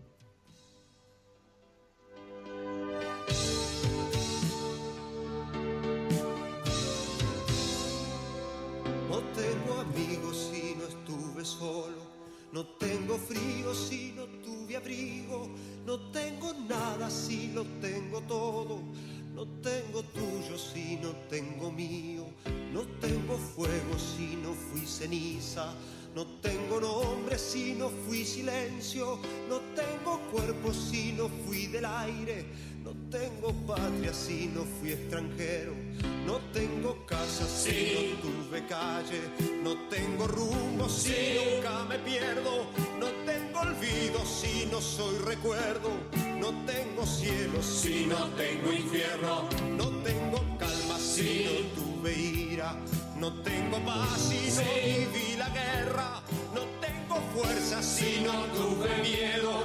No tengo Dios. Y entonces Rodrigo Reguero dice, me encanta Dani Zarpado, todo lo que decís, es tan difícil poner en práctica todo esto, pero bueno, nunca es tarde, señor Salvio, qué sabio. Alguna vez la idea, la idea poner siempre me llenás de esperanzas, este, se me van los, los comentarios porque entra otro y otro y otro, este, eh, me llenás de esperanza, decía este chico, este muchacho, ah, hombre. Eh, y yo voy a salir al aire, todavía me faltan un poco de huevos, abrazo, sabio, me dice, tranquilo, flaco, las cosas son cuando tienen que ser a partir de que vos querés que sean, ¿no? Este, eh, Alejandra Villarreal dice, no sé qué dice, porque está hablando desde hoy, esta chica que no sé si es nueva acá. Eh, a ver. Respondiendo a la Miriam, pero sonó descalificación al oyente. Ale, me parece que, que- A ver, estás como muy discutidora y muy censuradora de todo el mundo. No sé cuánto hace que estás acá, este, pero eh, eh, traten de no dialogar tanto entre ustedes, porque yo el chat lo necesito para mi tarea, para esto que es, podés decir mi trabajo, yo diría mi tarea, mi vocación. Entonces, si ustedes hablan entre ustedes, yo tengo, no sé si eso me lo dicen a mí, tengo que fijarme si es una respuesta a otro. Este, no sé si sos nueva acá, Ale, pero calma un poquito. Está, no te tengo vista, no recuerdo tu apellido. El nombre es muy común en el buen sentido, pero no, no te tengo. Este, así que, por favor, calma un poquito la discusión y la observación de lo que cada uno dice y lo que cada uno esto y lo que cada uno lo otro, ¿ok? No, no sos la moderadora de este chat, ni, ni sos este, la, la que viene a calificar eh, el comentario de, de los demás, ¿no? Eh, me sentí identificada, dice Cintia Lucero, lloré mucho. Bueno, tenés que arreglarlo, Cintia. Este, ahora, Elías Godoy dice, te escuchaba hace casi 10 años y volví. Este, eh, todo esto me ayuda a entender mejor. En fin, buenas noches. ¿Quién está ahí del otro lado? Hola, Daniel.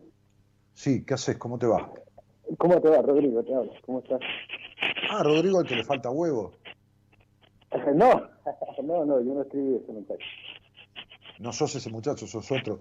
Eh, mira, te, No, escucho como si, te escucho como si tuvieras tapado el micrófono del teléfono. Te escucho como si tuvieras un- un- un- una almohada entre medio del teléfono y tu A ver, eh, tengo el auricular dame, dame un segundo, lo acomodamos mejor. ¿Y ahora? Ahora está un poquito mejor.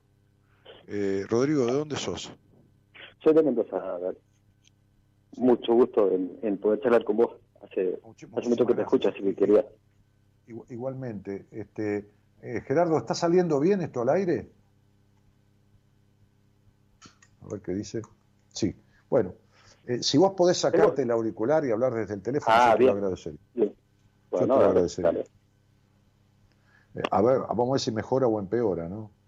Porque nadie tiene la verdad de nada. Este, ¿Hola? Ahí está, ¿ves? Ahora Bien. sos otra persona. Porque ¿sabes qué pasa, flaco? Yo necesito escuchar, pero profundo escuchar, más allá de lo que se oye. ¿Entendés lo que quiero decir? Hola, se cortó ahora. Hola. No, no, no, no, no, estoy, estoy, estoy que estoy acomodándolo eh, por lo que estaba con el auricular, ¿viste? Entonces, ¿Me escuchás? sí, pero decime cuando estás listo, tigre. Ah, ya está, ya está. Estaba acomodando el, el teléfono para escuchar bien. Bueno, entonces te decía que yo necesito escuchar más allá de lo que se oye, escuchar intenso, profundo, ¿entendés? Porque es mi única herramienta. ¿eh? Eh, eh, los ojos siempre juzgan, el oído también puede juzgar, pero juzga menos que la vista. Entonces, cuando yo no veo al otro, soy, me viene bárbaro, pues soy todo oído, entonces los ojos no interfieren. Eh, decime con quién vivís. Eh, Yo en estos momentos vivo con bueno, mi vieja, dos de mis hermanas, pues tenemos una casa muy grande que, que está dividida en tres casas, digamos. Eh, adelante, bueno, vive mi hermano con, con su mujer, sus hijos, del otro lado vive mi hermana con su con su marido y sus y sus hijos también. Eh, sí, sí, ya, ya, ya lo tengo en cuenta. Gerardo me está diciendo que se te baja un poco la, la voz. Entonces, lo que te pido es que pongas el teléfono cerca de tu boca y te quedes quieto ahí. No lo corras ni te corras. ¿Está? Bien, bien, bien, ya me senté, ya me senté. Estaba un poco nervioso, viste, cuando caminas un poco te como que te relajaba un poco. Quédate quieto, macho, porque tu vida es dar vueltas. Toda tu vida consiste en dar vueltas y vueltas y vueltas. Y, y te cuesta definir. Tal cual, tal cual. Sí, ya lo sé. Y tenés problemas severos de comunicación que se manifiestan ahora en esta comunicación. Yo soy un terapeuta muy holístico y todo para mí cuenta. Todo para mí cuenta como referencia. ¿Entendés? Naciste con el don de la palabra, sin embargo te cuesta la comunicación. ¿Se entiende lo que estoy diciendo? Tal cual. Bien. ¿Sabés que es así? No me digas que sí porque sí.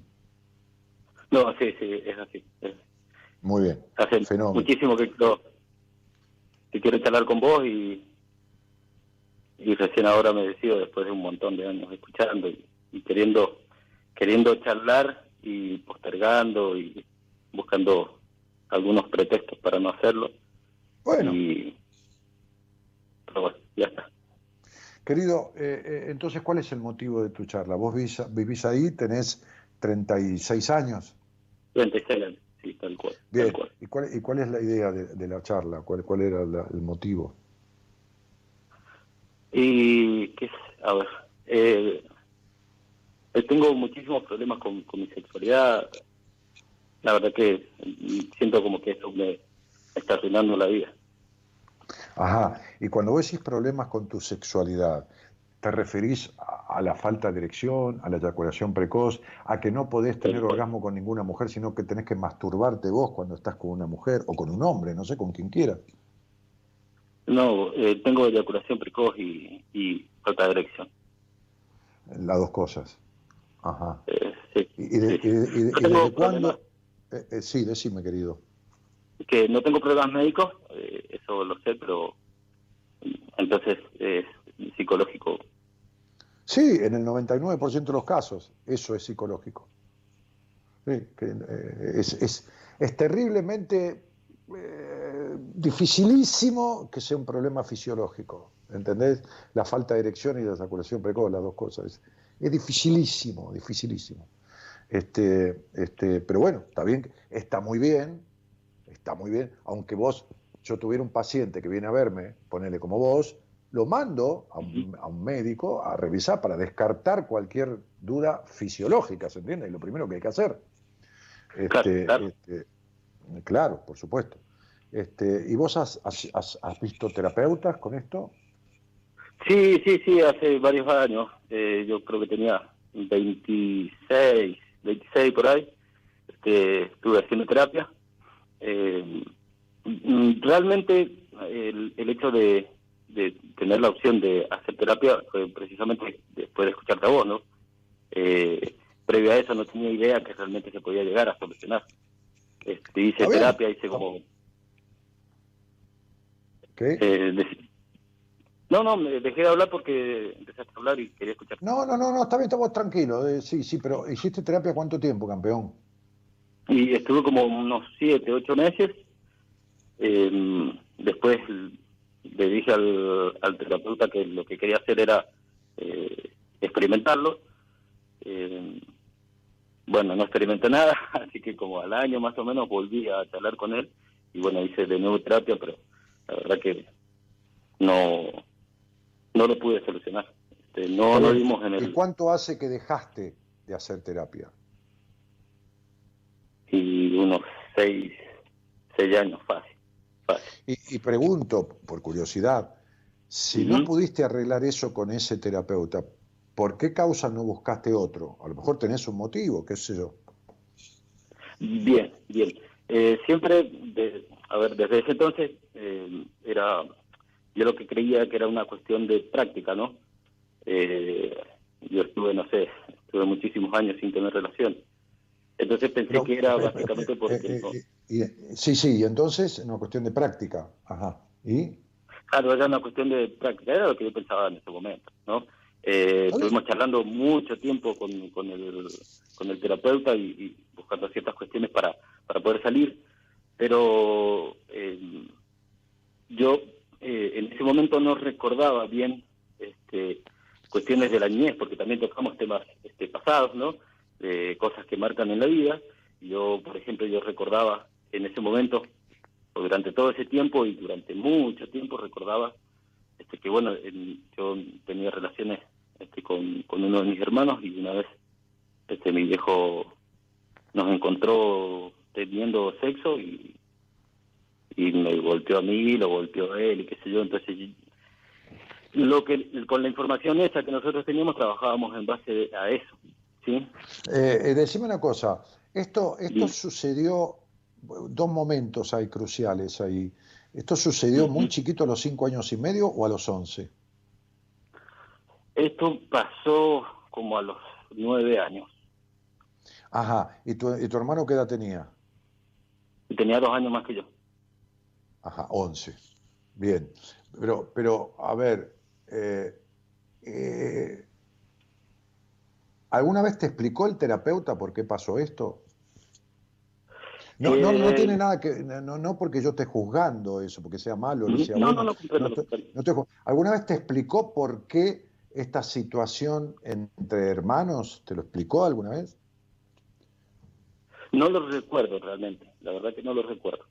Ah, no recuerdo. Eh, lo que lo que sí fue, yo te, te comento lo, lo siguiente, ¿sí? Yo después de, de charlar con el terapeuta, qué sé yo, este, creía que tenía eh, también, que no tenía idea de, de, de mujeres y demás, eh, porque ha- había tenido muy poca muy, muy poca relación con las mujeres. Pero espera, ¿vos debutaste entonces- a qué edad? ¿A los 16? No, yo- no, a los 12 debuté. A los 12 debutaste con quién? ¿Con un varón o con una mujer? No, con una chica, con una chica que jugábamos, vivía a la vuelta de mi casa, entonces nosotros jugábamos, y qué sé yo, ¿Y, y ella qué edad tenía? Y ella tenía un año más que yo. Un año, 13. Muy bien, debutaste. Ahí no tuviste eyaculación precoz. Eh, sí? Mira, fue como, como que tenía muchas ganas de orinar y, y oriné. Ah, bien, perfecto. Pero después tuviste tu próxima relación con una prostituta. No, con una prostituta jamás. De hecho, fui varias veces y nunca pude, no Nunca pudiste. elección, así que- Nunca pudiste. Ahora bien, después tuviste, va- vamos a poner una cifra más o menos estimativa, es anecdótico, no hace falta la cantidad para tener calidad, pero ¿con cuántas mujeres tuviste relaciones o intentaste tener relaciones sexuales en tu vida? y tienen que haber sido más de 10. Muy bien, habrán sido más de 10. Muy bien. ¿Y cuándo empezó la eyaculación precoz?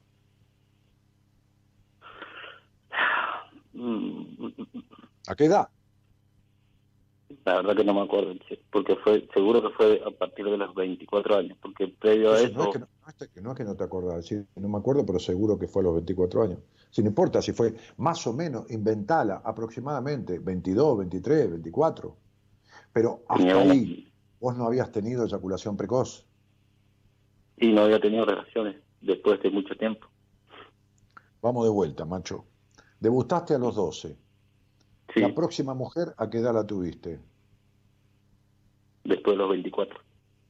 Quiere decir que desde que debutaste hasta los 24 no tuviste sexo nunca más. No. Bien. ¿Me puedes decir qué te explicó el, el- el- el- terapeuta sobre esto de tu eyaculación precoz? ¿Qué te dijo cuál era el motivo? Y que podría llegar a ser eh, por, por eso. ¿Cómo? ¿Eh? Estuviste un año con él. Un poco más de un año.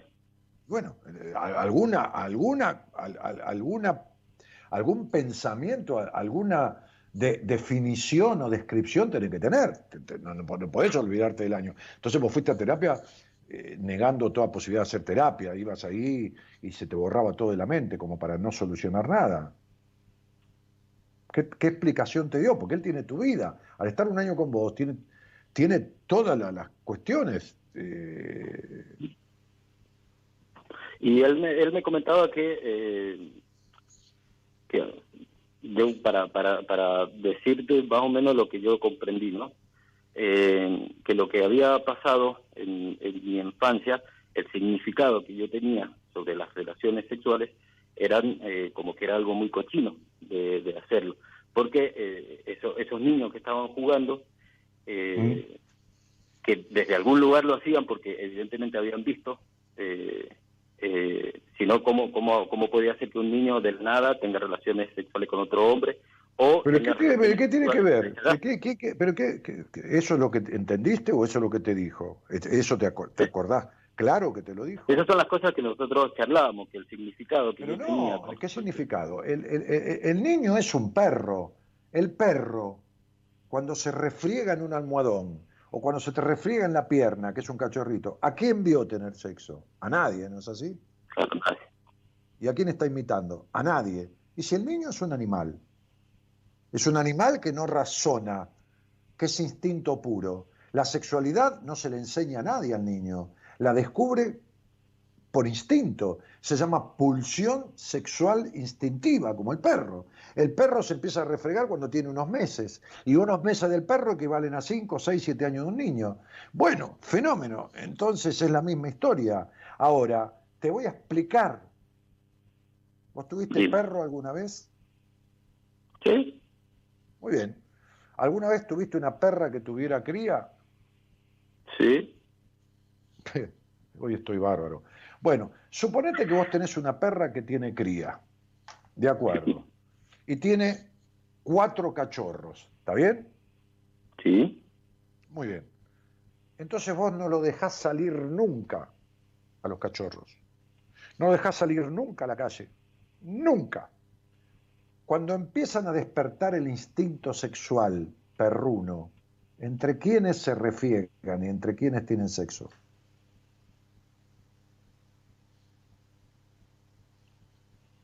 Eh, eh, ¿No te expliqué o no me entendiste? O sea que es como, como un instinto directamente. No, flaco, yo no te estoy pidiendo la conclusión. Te estoy diciendo que me contestes que si vos tenés cuatro cachorros de una hembra de, de- de- de- de raza perruna y no dejás salir a los cachorros a la calle, ¿entre quiénes tienen sexo? Contestame eso, no me saques ninguna Claro, conclusión. ¿Eh? ¿Eh? Entre ellos. Entre ellos. ¿Eh? Entre los hermanitos, porque son hermanitos. Claro. Escuchame una cosa, vos vivís en una casa que está partida en pedazos, que no pudo salir nadie de ahí. Tu casa fue una cárcel toda la vida. El hogar ese es un encierro para todos los que viven ahí. Nadie se pudo ir ni salir. ¿Querés que te diga una cosa? Vos de eyaculador precoz no tenés nada. Ahora, ¿querés que te lo explique yo como no te lo explicó tu terapeuta, que no sabe nada? Nada, no tiene ni la más puta idea. ¿Querés que te explique por qué no sos eyaculador precoz? ¿Por qué? o sea, vos tenés falta de erección y eyaculador precoz. Y eyaculación precoz, ¿no es así? Tenés falta de erección y eyaculador precoz. Muy bien, decime cuántos hermanos son en la familia. Y éramos varones éramos cinco y mujeres eran cuatro. Muy bien, nueve hermanos. Describime a tu mamá. No físicamente. Describime a tu mamá conductualmente, con cuatro o cinco palabras. Sus, como ser, su persona, su ser, ¿cómo era? Mm, infeliz, gritona, Mm. idiota, Controladora, controladora.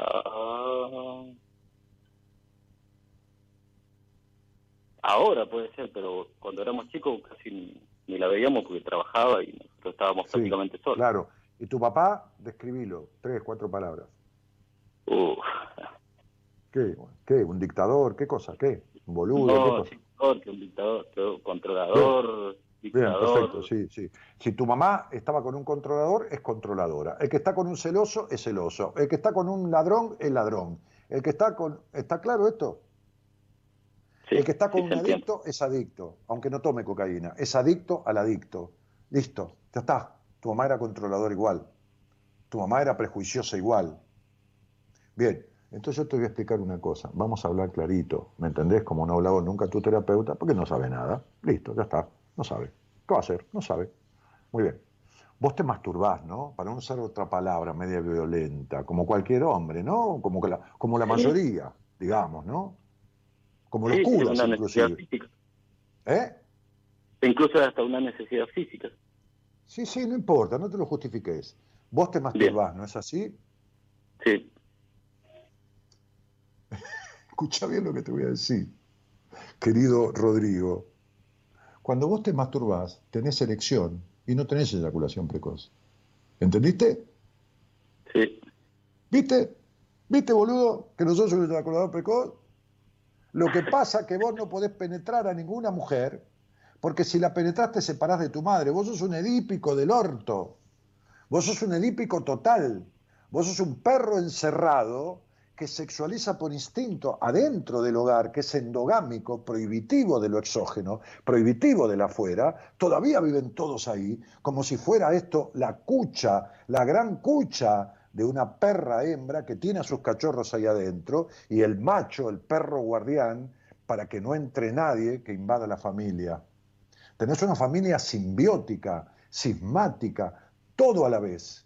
Todos se creen que saben todo de todos y ninguno sabe una mierda de nadie. Y vos sos un edípico total. Entonces vos, chabón, cuando te masturbás, por no decir cuando te pajeás, tenés eyaculación normal y tenés erección normal. El problema es cuando vas a penetrar una mina, porque eso te separa del hogar donde naciste. Si vos penetrás una mina, corres el terrible peligro de quedarte unido a esa mina. Por eso tuviste sexo una vez de pendejo, la pusiste un ratito como un gorrión, acabaste que no sabías qué era, si era una meada o era qué carajo era, y nunca más embocaste a nadie para usarlo en tus términos, porque lo tuyo no es tener sexo, es invocar. Entonces, a los 24 años te dignaste arrancar de vuelta, ¿qué mierda va a ser un problema de práctica? Cuanto más estuviste con mujeres, peor era la erección y peor la eyaculación. Porque más riesgo corres de salir de ahí, de lo que ese hogar significa. ¿Entendés lo que te digo? Sí, la verdad que sí. ¿Viste que no sos eyaculador precoz? Ni tenés falta de erección. ¿Viste que vos te masturbás? Estás para hablar claro, al repalo, y acabás cuando querés. Mirás un video y todo, divino, y acabás. ¿Entendiste, macho? Ahora anda a decirle a tu terapeuta de parte mía que se vaya a la renegrida concha de su madre. ¿Entendiste? Claro, pero... ¿Te eh, queda claro? También... Ey, ¿Cómo? ¿Te queda claro?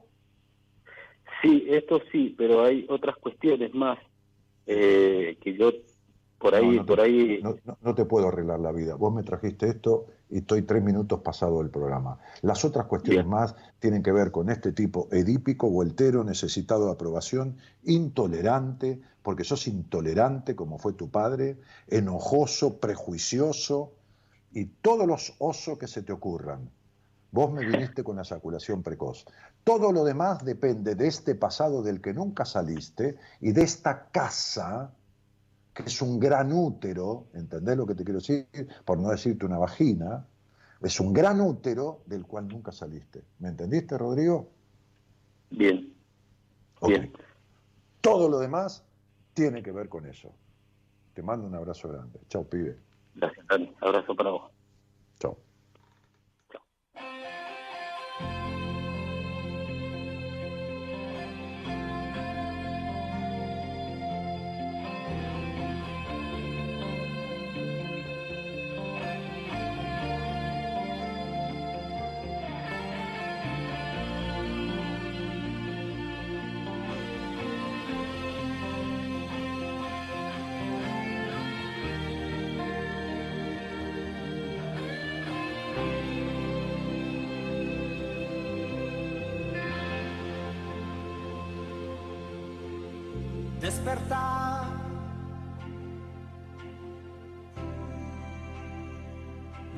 Cada amanecer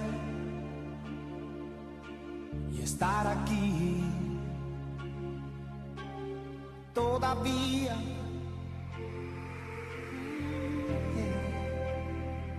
Un canto al alba escucharé imágenes. La vida puede ser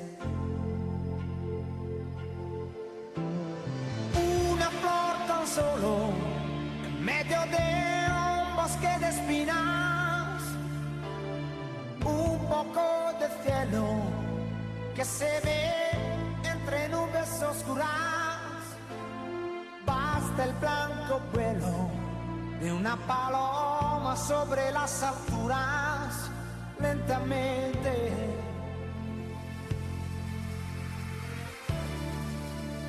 La vida es tan hermosa. Si llueve, la vida es tan hermosa.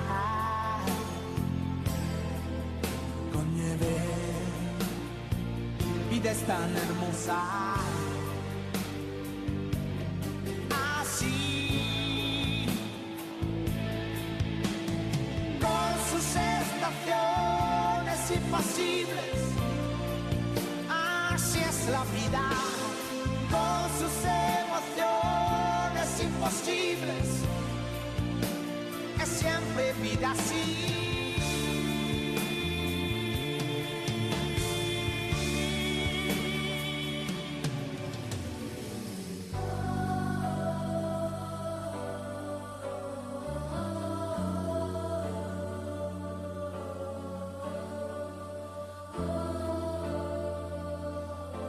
Estamos yendo. La vida todavía, Er- Eros Ramazzotti, este, que, que- es simbólico, este tema que, eligió Gerardo, ¿no? Como los otros, pero para cerrar esto, ¿no? O sea, no, no, no, no, no es por criticar, es por advertir. ¿Entienden? Que, que si no se comprende y no se entiende por qué le pasa a alguien lo que pasa, no se puede arreglar. Pero entonces quien primero tiene que entenderlo y saberlo es el terapeuta. No puede estar un año un tipo en terapia para nunca no solo resolver nada, sino no explicarle lo básico. Pero no es la primera vez que me pasa. He atendido personas, hombres y mujeres que vienen de sexólogos con un nombre trascendente en el país. Y son cuestiones de sentido común. Lo que yo dije es de sentido común. Lo que yo le expliqué, que parece que hubiera descubierto la pólvora, porque el tipo se le abre la cabeza, ¿entienden? Es de sentido común, no está en ningún libro, es de sentido común. Se pasan años tratando un eyaculador precoz que no es eyaculador precoz. Este es el gran tema. Este es el problema del no saber. Un milagro permanente. Un milagro permanente. Despertar.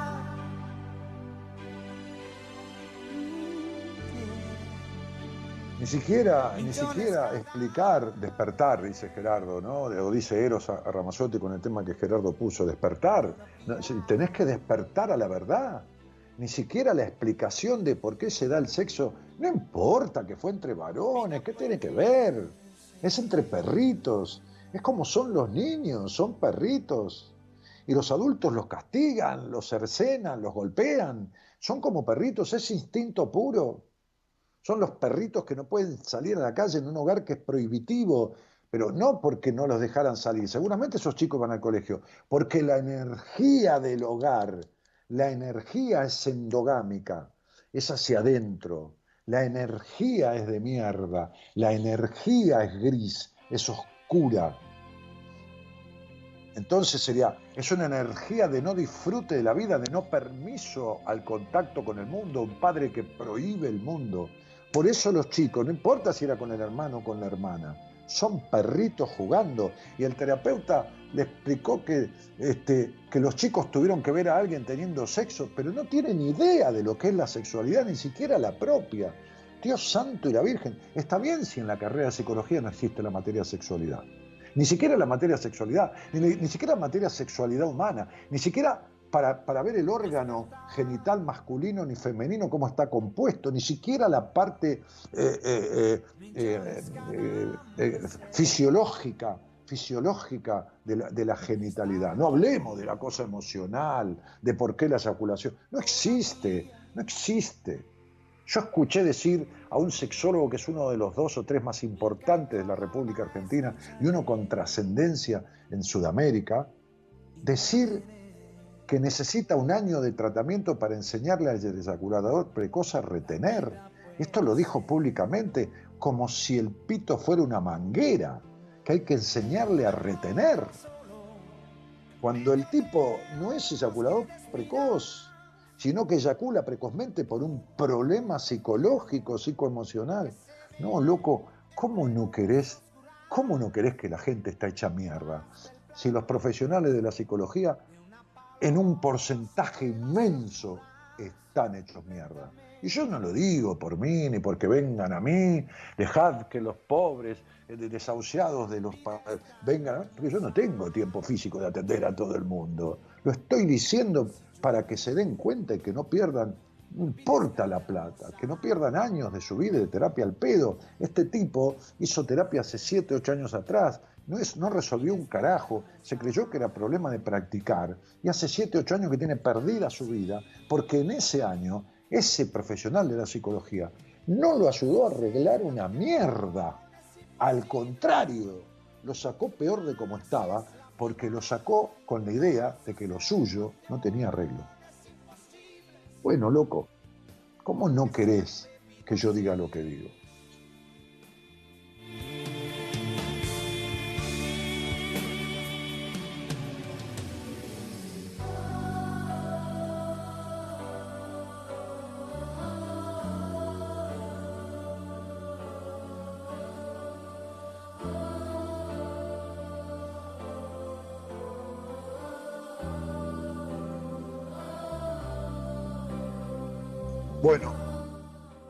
Operación técnica y musicalizando este programa, el señor Gerardo Subirana. Muchísimas gracias, Gerardo. Este, y en la, en la producción, allá en otros lados de Buenos Aires, cada uno andamos por su parte, eh, el, productor que es Gonzalo Comito.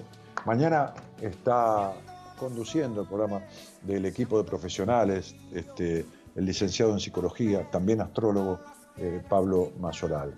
Eh, les mando un cariño grande, este, les deseo que tengan un buen día. Mañana nos volvemos a encontrar con ustedes el lunes, con los pacientes y con la gente que tiene entrevistas conmigo en, el resto de lo que queda de la semana. Este, muchas gracias por acompañarme y muchas gracias por estar. Chau, chau, chau a todos.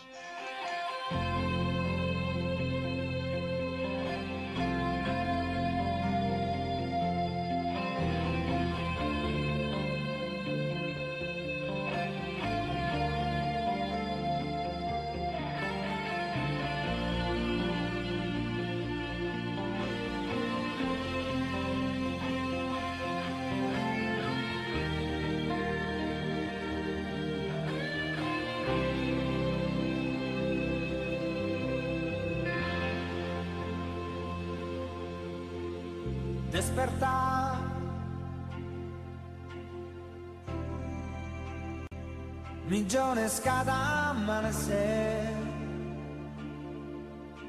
y estar aquí todavía.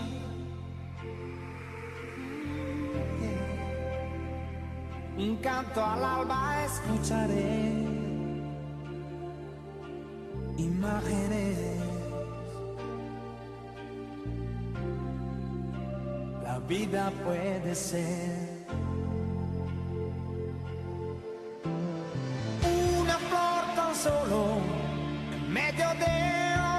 bosque de espinas, un poco de cielo que se ve entre nubes oscuras.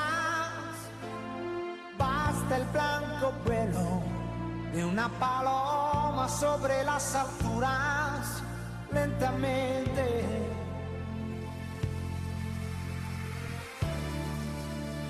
La vida es tan hermosa. Llueve, la vida es tan hermosa. Con nieve, vida es tan hermosa.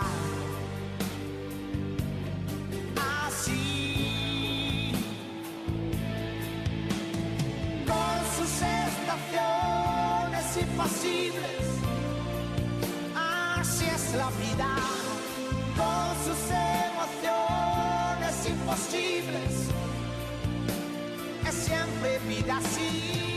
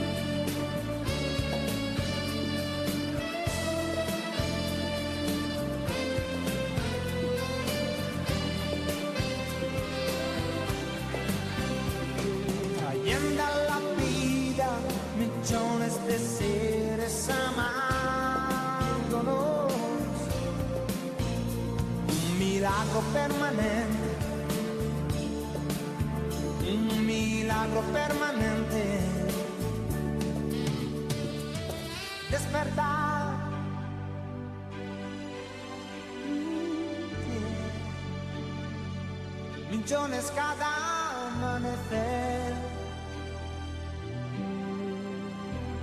todavía.